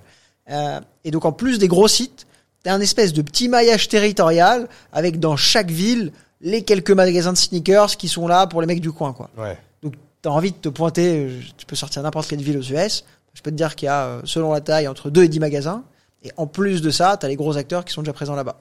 Ouais. donc c'est plutôt l'Europe, first, parce qu'il y a beaucoup à faire en Europe. Ouais. Euh, on regarde le Middle East, qu'on devrait lancer probablement l'année prochaine. Euh, parce qu'on a un fonds qui est bah, basé là-bas, donc ça facilite un peu la connexion pour aller se... Le Middle East, un tout le Moyen-Orient. Exactement. Euh, on a regardé tout ce qui est Afrique du Nord parce qu'il y a des pays où ça marche très très bien. Le Maroc, par exemple. C'est compliqué avec la douane, etc. Donc, euh, je sais pas si on va y aller, mais gros focus sur l'Europe et un peu le Moyen-Orient aussi. Euh, c'est les marchés sur lesquels on pense que tu as une boîte qui peut faire des centaines de millions, voire un milliard de volume d'affaires. Donc, on se concentre là-dessus. Peut-être qu'un jour il y aura l'Asie ou les US, mais euh, pas prioritaire. C'est quoi là le, le prochain milestone? Tu parlais tout à l'heure de, de la petite feuille, euh, petit post-it qui était euh, qui était scotché par par David sur sur sur dans, dans vos premiers Ouais. bureaux ou dans même dans son salon. Là, il y, y a marqué quoi sur ce post-it là? Écoute, sur ce post-it, je pense que on est passé d'un objectif de gros chiffre d'affaires à objectif de rentabilité. Ok. Donc ça, je pense que c'est un des gros gros enjeux pour nous. Euh, On est là, vous êtes sur un trend à c'est rentabilité à quel bah, horizon on espère d'être rentable l'année prochaine. Ok, donc c'est quand même à court terme. Ouais, voilà. Mais il faut le faire, quoi. Ouais, C'est facile de se l'écrire, mais il faut le faire. Mais donc ça, c'est l'objectif, euh, tu vois, un peu, un des gros gros objectifs. Euh, le deuxième, je pense, c'est comme la boîte Grody, on arrive sur des sujets qui sont un peu plus, tu vois, spécifiques, hein, mais c'est avoir vraiment une bonne offre produit. Euh, on n'en a pas du tout parlé, mais les sneakers limités avaient une hype pas possible de 2018 à 2021-2022. À partir de 2022, il y a eu un petit essoufflement. Les marques se sont fait faire même plus de quantité sur les silhouettes dont je te parlais, qui sont à la croisée des chemins entre ils sont limités, mais si je cherche bien, j'arrive à les trouver en magasin. Donc nous, on a un sujet de faire élargir l'offre, d'élargir l'offre produit, pardon, pour vraiment être cohérent par rapport au marché. Et sur cette offre produit, d'avoir une super compétitivité prix. Ok. Donc ça, tu vois, ça c'est deuxième gros milestone, c'est bonne offre produit, bon prix. C'est con, mais c'est la base en fait. Ouais, bien sûr. Euh, et le troisième, c'est un peu dans la dynamique. euh, y en a, je t'en dirai un quatre. Après, ça fait beaucoup quatre, mais on va quand même donner quatre. Euh, le troisième, c'est on veut toujours gagner en efficacité. Tu vois, ça c'est super important. C'est comment on construit l'organisation la plus scalable possible. Quoi. Parce que si demain ça repart un peu vite et qu'on doit passer de 100 à 200 millions, c'est pas du tout pareil de passer de 100 à 200 millions que de passer de 10 à 20 millions ou de 1 à 2 millions. Tu vois, il y, a y une année, tu traitais, tu vois, tu fais 100 millions, tu traitais euh, 300 000 produits à peu près. L'année suivante, faut en traiter 600 000. Quoi. Ouais, c'est pas la même guerre. Comment tu achètes deux fois plus, comment tu traites logistiquement deux fois plus, comment tes services tu vois, techniques ils gèrent deux fois plus de flux partout. Euh, il faut penser l'organisation pour que si demain ça repart de manière aussi forte que ça a été le cas, même si là on est plutôt en train de rationaliser, il Ouais. faut que ça marche. Parce là, vous êtes flat en croissance, mais du coup, vous êtes focus renta là. Ouais, on est tu vois dans une plus, plus ou moins dans la même fourchette en termes de croissance et c'est vraiment focus renta. Euh, et en plus de ça, faut qu'on apprenne à on, est, on a grandi très très vite. Faut qu'on apprenne à être efficace à 120, tu vois. Avant c'était euh, ça grandissait, ça grandissait, ça grandissait. Là, c'est plutôt une année OK. On pose un petit peu, tu vois, les euh, millions d'euros qu'on dépensait en marketing, on se concentre sur notre offre, sur nos prix pour être vraiment pertinent sur le marché et en interne, on devient meilleur. Donc on continue aussi de senioriser un peu les équipes, tu vois. CFO qui vient d'arriver, gros poste sur la partie sourcing, achat des produits, seniorise aussi un petit peu la partie RH. Donc on a fait la moitié série A, on fait l'autre moitié série B. Ok. Et le dernier truc, euh, parce qu'encore c'est la base, mais c'est hyper important, c'est comment on arrive à faire évoluer l'expérience que les gens ont avec We The New dans cet écosystème, tu vois. On fait de la brain depuis 5 ans. C'est bien d'avoir, tu vois, une petite tape derrière la tête de se dire, peut-être qu'on fait un peu la même chose depuis 5 ans. Comment on peut faire un peu mieux? Comment on peut faire un peu différent? Comment on est sûr que les gens, ils se lassent pas? Parce que quand tu leur as parlé de basket pendant 5 ans, il y a un moment, ils vont te dire, parle-moi d'autre chose, quoi, tu vois. Et donc, du coup, c'est quoi vos pistes là pour 2024 Donc on a lancé, À ça fait deux ans qu'on a notre propre média qui s'appelle le Blueprint, sur lequel on parle de, tu Ça vois, s'appelle comment, pardon? Le Blueprint, Le blueprint, ok. où on parle de sujets qui, tu vois, sont dans l'univers de manière générale. Et donc, par exemple, là, on réfléchit à comment on peut, ça a beaucoup, ça vit beaucoup sur le site, en tant que pur média. On se dit comme, et ça vit aussi évidemment sur nos réseaux Et sociaux, vous le mais distribuez comment ce, ce, ce média C'est quoi C'est une chaîne YouTube C'est une newsletter Sur le site. essentiellement, sur le site, t'as plein d'articles avec le Ouais, plutôt Blueprint. blog, quoi. Exactement. Et ensuite, tu l'as sur les réseaux sociaux et en particulier sur Instagram. Et pas de chaîne YouTube, par exemple. Non. Alors, on a une petite chaîne YouTube où on fait quelques contenus, mais en tout cas, peu, peu sur le Blueprint. Et, et, et ça, c'est pour, pour quelle raison? C'est vrai qu'aujourd'hui, la vidéo est en train de prendre une telle, euh, Ouais. une, Euh, une telle place dans la communication que. Je dirais un peu de bande passante. Ouais. C'est plutôt bande passante. C'est où est-ce qu'on a les ressources et comment on peut Faut faire. le déléguer, ça. Ouais, c'est vrai qu'il faut le déléguer. Bon, bah, on en reparlera. Euh, et tu as aussi l'expérience client. Tu vois, c'est de te dire, historiquement, on a une très bonne expérience client, mais j'aimerais, on aimerait idéalement toujours que ce soit un cran au-dessus de ce qui se fait sur le marché. Et c'est fondamental parce que c'est ce qui fait que les gens reviennent chez toi quand tu as des clients. Et si on parle de rentabilité, de grossir ta boîte, le repeat client, c'est super important. Ouais. L'offre, c'est ce qui fait que les gens viennent chez toi et qui reviennent chez toi parce que t'as, ils ont les produits qu'ils trouvent pas forcément ailleurs, ou plutôt que pas les trouver chez toi, qu'ils trouvent ailleurs, ils les trouvent chez toi. Euh, et donc, tu vois, c'est- un peu tout ça qu'on essaye de faire. Euh, donc voilà, il y a quatre gros trucs sur la feuille, si je dois faire simple. Tu vois, la rentabilité, l'offre produit, continuer d'être bien processé et, et l'expérience au sens large avec We The New. Ça, c'est vraiment les quatre gros trucs qu'on va bosser euh, sur l'année qui On visualise bien, du coup, ces quatre feuilles, euh, scotchées un peu à l'arrache Ah, sur on les a, mur. on et pas coup, scotché. Elles sont sur et un Notion probablement, mais ils sont pas faut bien suivre, ok. Bah, il faudrait les scotcher. On pourrait mettre, tu vois, euh, boîte rentable avec un supérieur à zéro, ce serait très bien. Ouais, du coup, j'avais Euh. j'avais une, une dernière question, parce que ça, quand euh, j'avais, euh, je vous avais euh, bah, cherché sur LinkedIn, même si du coup, je vous avais, on était déjà connectés, je suis euh, l'aventure depuis un, un Ah, petit ouais. moment. Euh, je crois que sur, sur vos, avec ton associé David, il y a marqué co-CEO. Ouais. Ça, c'est vrai que c'est, c'est, ça arrive, mais c'est quand même pas non plus, euh, enfin, c'est un peu anodin, enfin, c'est pas si anodin que ça, pardon. Euh, c'est quoi en fait C'est quoi vous, vous relayez en tant que CEO Comment ça se passe? Enfin, un jour chacun, comme ça c'est pas trop sport. J'adorerais. non, non, plus sérieusement. euh, ce qui est marrant avec David, c'est que on a globalement le même parcours. Tu vois, scolaire. Prépa, école de commerce, même si lui était bien meilleur que moi en cours. Ouais, parce que c'est vrai que, Euh, c'est vrai que c'est quand même mieux que. Audencia. C'est que c'est mieux que Densia, mais c'est largement mieux que Densia, quoi. Bien mieux, bien Euh, mieux. J'ai 10 partout et j'avais 19 en maths. C'est pour ça que je fais les sujets business aujourd'hui. Euh, mais malgré le fait qu'on ait des parcours scolaires extrêmement similaires, on a, on a deux chances. La première, c'est d'être très aligné sur, euh, je veux dire, les grandes valeurs de la vie, et qui en fait sont quasiment les mêmes dans une entreprise. Sur les trucs vraiment importants, on est d'accord 9,5 fois sur 10. Il y a Ok. plein de trucs au quotidien qui sont des petites choses sur lesquelles on n'est pas d'accord. Mais sur les trucs qui ont vraiment de l'importance, tu vois, sur des valeurs, sur des cultures aligné. de boîte, etc., on est aligné. Et la deuxième chance qu'on a, c'est que malgré des parcours très similaires, on aime faire des choses très différentes. Tu vois, Dave, tu lui dis, euh, fais un peu de finance et euh, va convaincre les marques de bosser avec nous. Il dit, franchement, si je peux faire autre chose, je suis très heureux. Et moi, tu me dis ça, je te dis, je suis super heureux de faire ça. Toi, tu kiffes. Euh, exactement. Le contrôle de gestion, euh, Ouais, deck, j'ai pas, j'ai envie de passer ma vie sur Excel, mais la partie business, finance, c'est un truc que j'adore, et donc Ouais. c'est ce dont je m'occupe. Et la partie RH humaine, c'est quelque chose que j'adore et dont je m'occupe. Et lui, Dave, s'occupe beaucoup plus de la partie brand. Tu vois, si on doit la brand qu'on a aujourd'hui, c'est évidemment à Louise, mais c'est aussi beaucoup à David qui a voulu qu'on mette un focus fort dessus depuis le début. Euh, et il a aussi une affinité un peu plus produit au sens tech, il bosse aussi très étroitement avec notre CTO. Et donc c'est un peu comme ça en fait qu'on a euh, chacun nos, c'est pas nos chasses gardées parce que euh, chacun est libre de venir voir l'autre et dire écoute ça moi je le ferai pas trop comme ça, voilà ce que je pense, mais tu décides, c'est toi qui es in charge. Et ça nous permet, je pense, de faire un peu moins d'erreurs parce qu'on se sent à l'aise sur le fait de se challenger l'un et l'autre. Et ça nous permet aussi de nous dire, on a chacun un peu, tu vois, nos sujets de prédilection et on avance dessus. On sait que l'autre doit être informé, mais on sait que chacun a le dernier mot sur les sujets qu'il gère. Et donc c'est comme ça qu'on s'équilibre aujourd'hui. Ça fonctionne plutôt bien. Euh, et je vous avez que- vos, vous avez une routine ensemble. Et après, la deuxième question dans la question, c'est en termes de management, du coup, vous managez des personnes différentes en, en direct? Je te dirais qu'on a une ou deux personnes où c'est vraiment chacun, chacun ses personnes, quoi, tu vois. Une ou deux personnes où c'est vraiment que David ou que moi. Mais aujourd'hui, tu vois, on a un COMEX avec 7-8 personnes. Sur les 7-8, on est ensemble toujours dans les weekly qu'on a avec ces personnes-là. Ouais. Et on sait que parfois c'est un peu plus l'un que l'autre qui parle, quoi. Tu vois, quand vous allez faire le one-to-one, je vous dis une bêtise, avec euh, le, avec le CFO, Ouais. c'est que l'un d'entre vous, ça va être les Ouais, deux. tu vois, CFO par exemple, c'est un des rares où il vient pas au meeting. Parce Là, qu'en vrai, que on toi. fait que de la finance, c'est moi. Mais par exemple, quand on va voir le CTO, bon bah quand on discute sur des sujets, euh, euh, Là, je te parle de la routine hebdo. ouais, exactement. Tu vois, le CTO quand on va le voir et que ça se met à parler produits, bon bah les, deux qui sont un peu experts, c'est ils s'appellent tous les deux David, donc Dave, qui s'appelle Dave comme ça, et David, euh, qui parlent. Et quand il faut un avis un peu business sur qu'est-ce qu'on priorise, bon bah je lève la main, je dis voilà, je pense ça que que ça, toi, ce tu serait bien, participes etc. tout, euh, toutes les semaines à ça. Ouais, exactement. Et lui euh, et moi, on a un weekly toutes les semaines d'une heure. Et Ensemble, les- ouais. Et toutes les deux et une semaine sur deux, ça dure deux heures.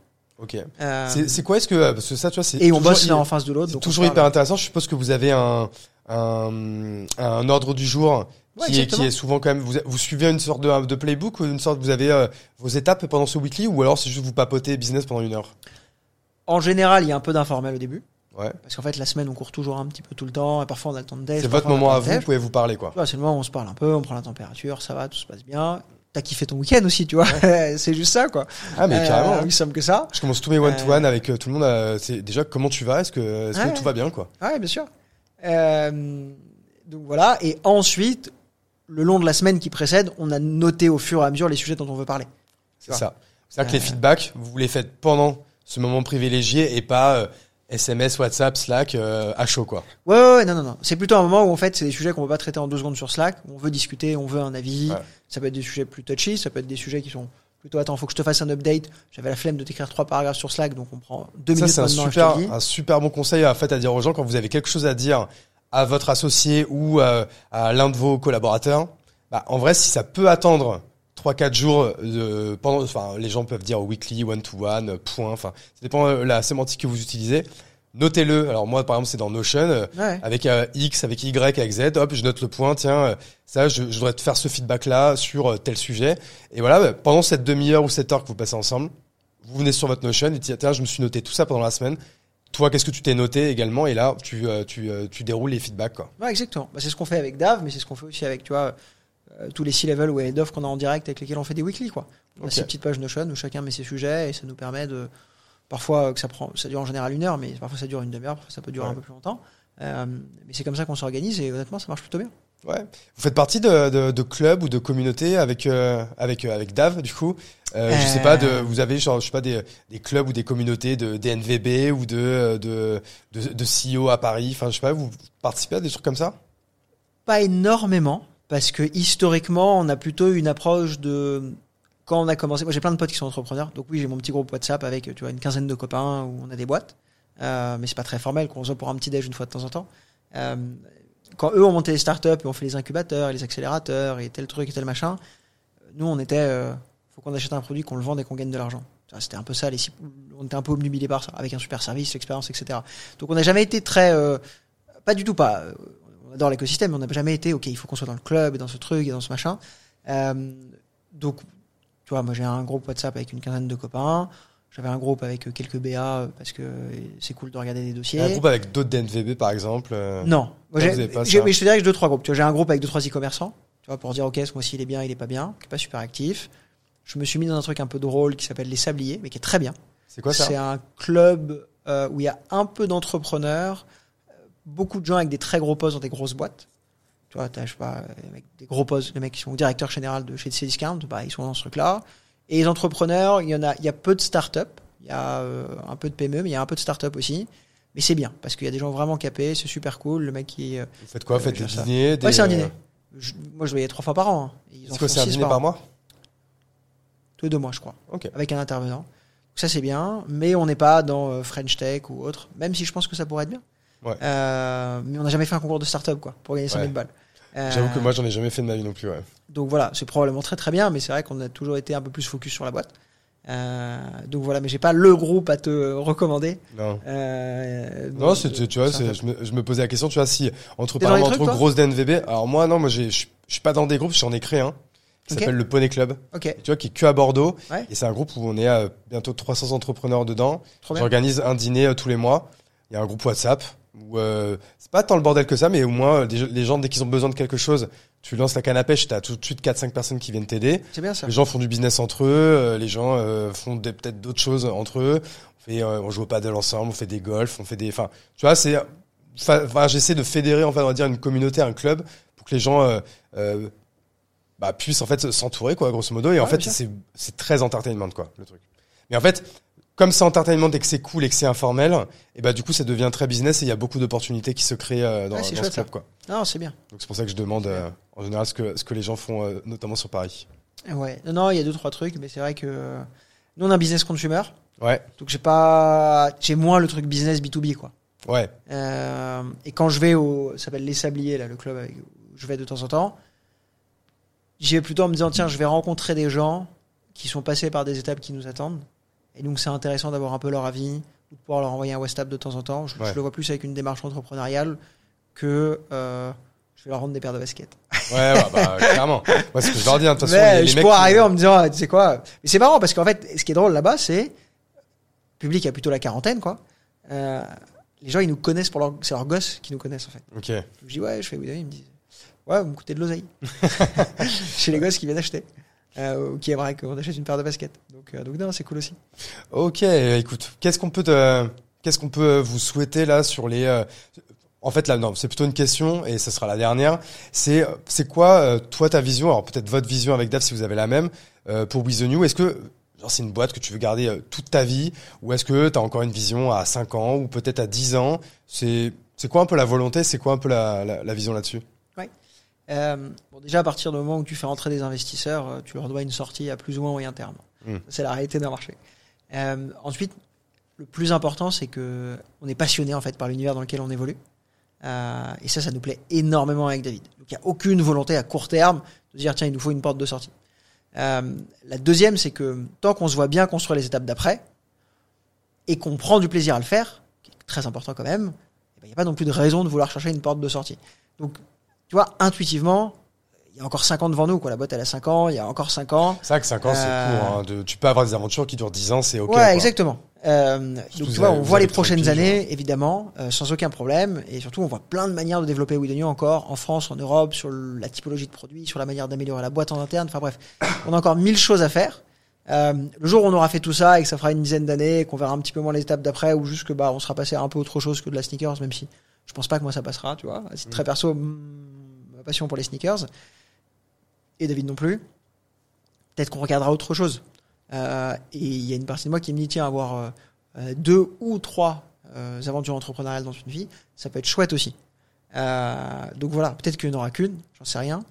Mais, mais voilà, faire ça en tout cas à minima 5 ans, il n'y a aucun problème. quoi. C'est Ouais. plutôt beaucoup de plaisir. Ce que tu apprends en fait en 50 boîtes, c'est incroyable. Donc, j'ose imaginer que ça va être autant dans les années qui viennent. Les gens que tu rencontres, les choses que tu as à faire, ce podcast, enfin bref, il y a un milliard de choses qui sont vraiment chouettes. Euh, et tu apprends très très vite, tu bosses sur les, les transverses, euh, dans un univers que tu adores. Bon, j'ai pas de raison de vouloir le quitter pour euh, soit me mettre à mon compte, soit prendre un job, ou soit recommencer depuis zéro, ou chercher une boîte à reprendre, quoi. On est clair, on est clair là-dessus. Bah écoute, en tout cas, moi j'ai passé un super moment. C'était euh, vraiment c'était cool. très bonne discussion, parler entrepreneuriat, parler basket, parler NBA, parler Michael Jordan, parler euh, de tous ces sujets euh, qui, nous- qui nous passionnent depuis qu'on est en primaire. Euh, J'ai envie de te dire, moi au-dessus de mon lit, il y avait certes il y avait Zidane, mais il y avait également Michael Jordan avec ses baskets. Ça a toujours été euh, Ouais. mes premières- ma première paire de pompes de marque, c'était des Nike. Donc tu vois, j'ai toujours été très proche de tout ça. Donc c'est pour ça que je voulais absolument que ce soit toi ou David Ouais, euh, qui viennent. En plus, franchement, si on est hyper honnête, je crois que je vous ai envoyé le même message à tous les deux. C'est toi qui m'as répondu en premier. J'ai fait, bah vas-y, let's go, Michael. Et très content en tout cas de t'avoir rencontré aujourd'hui, d'avoir euh, écouté euh, l'histoire, bah, quand même qui est assez incroyable, qui est euh, parce que voilà, encore une fois, une une marque B2C euh, en ligne sur un marché qui est pas non plus euh, si facile que ça, Ouais, qui est pas si, si anodin, et qui a quand même une logistique particulière. Atteindre les 100 millions d'euros en, euh, de chiffre d'affaires en, en, en 5 ans, bravo. Donc du coup, euh, on espère que le meilleur est à venir. En tout cas, on continuera de suivre ça. Et euh, bah écoute, merci beaucoup, Mickaël. Avec plaisir. Et puis euh, à tous, je vous dis ciao.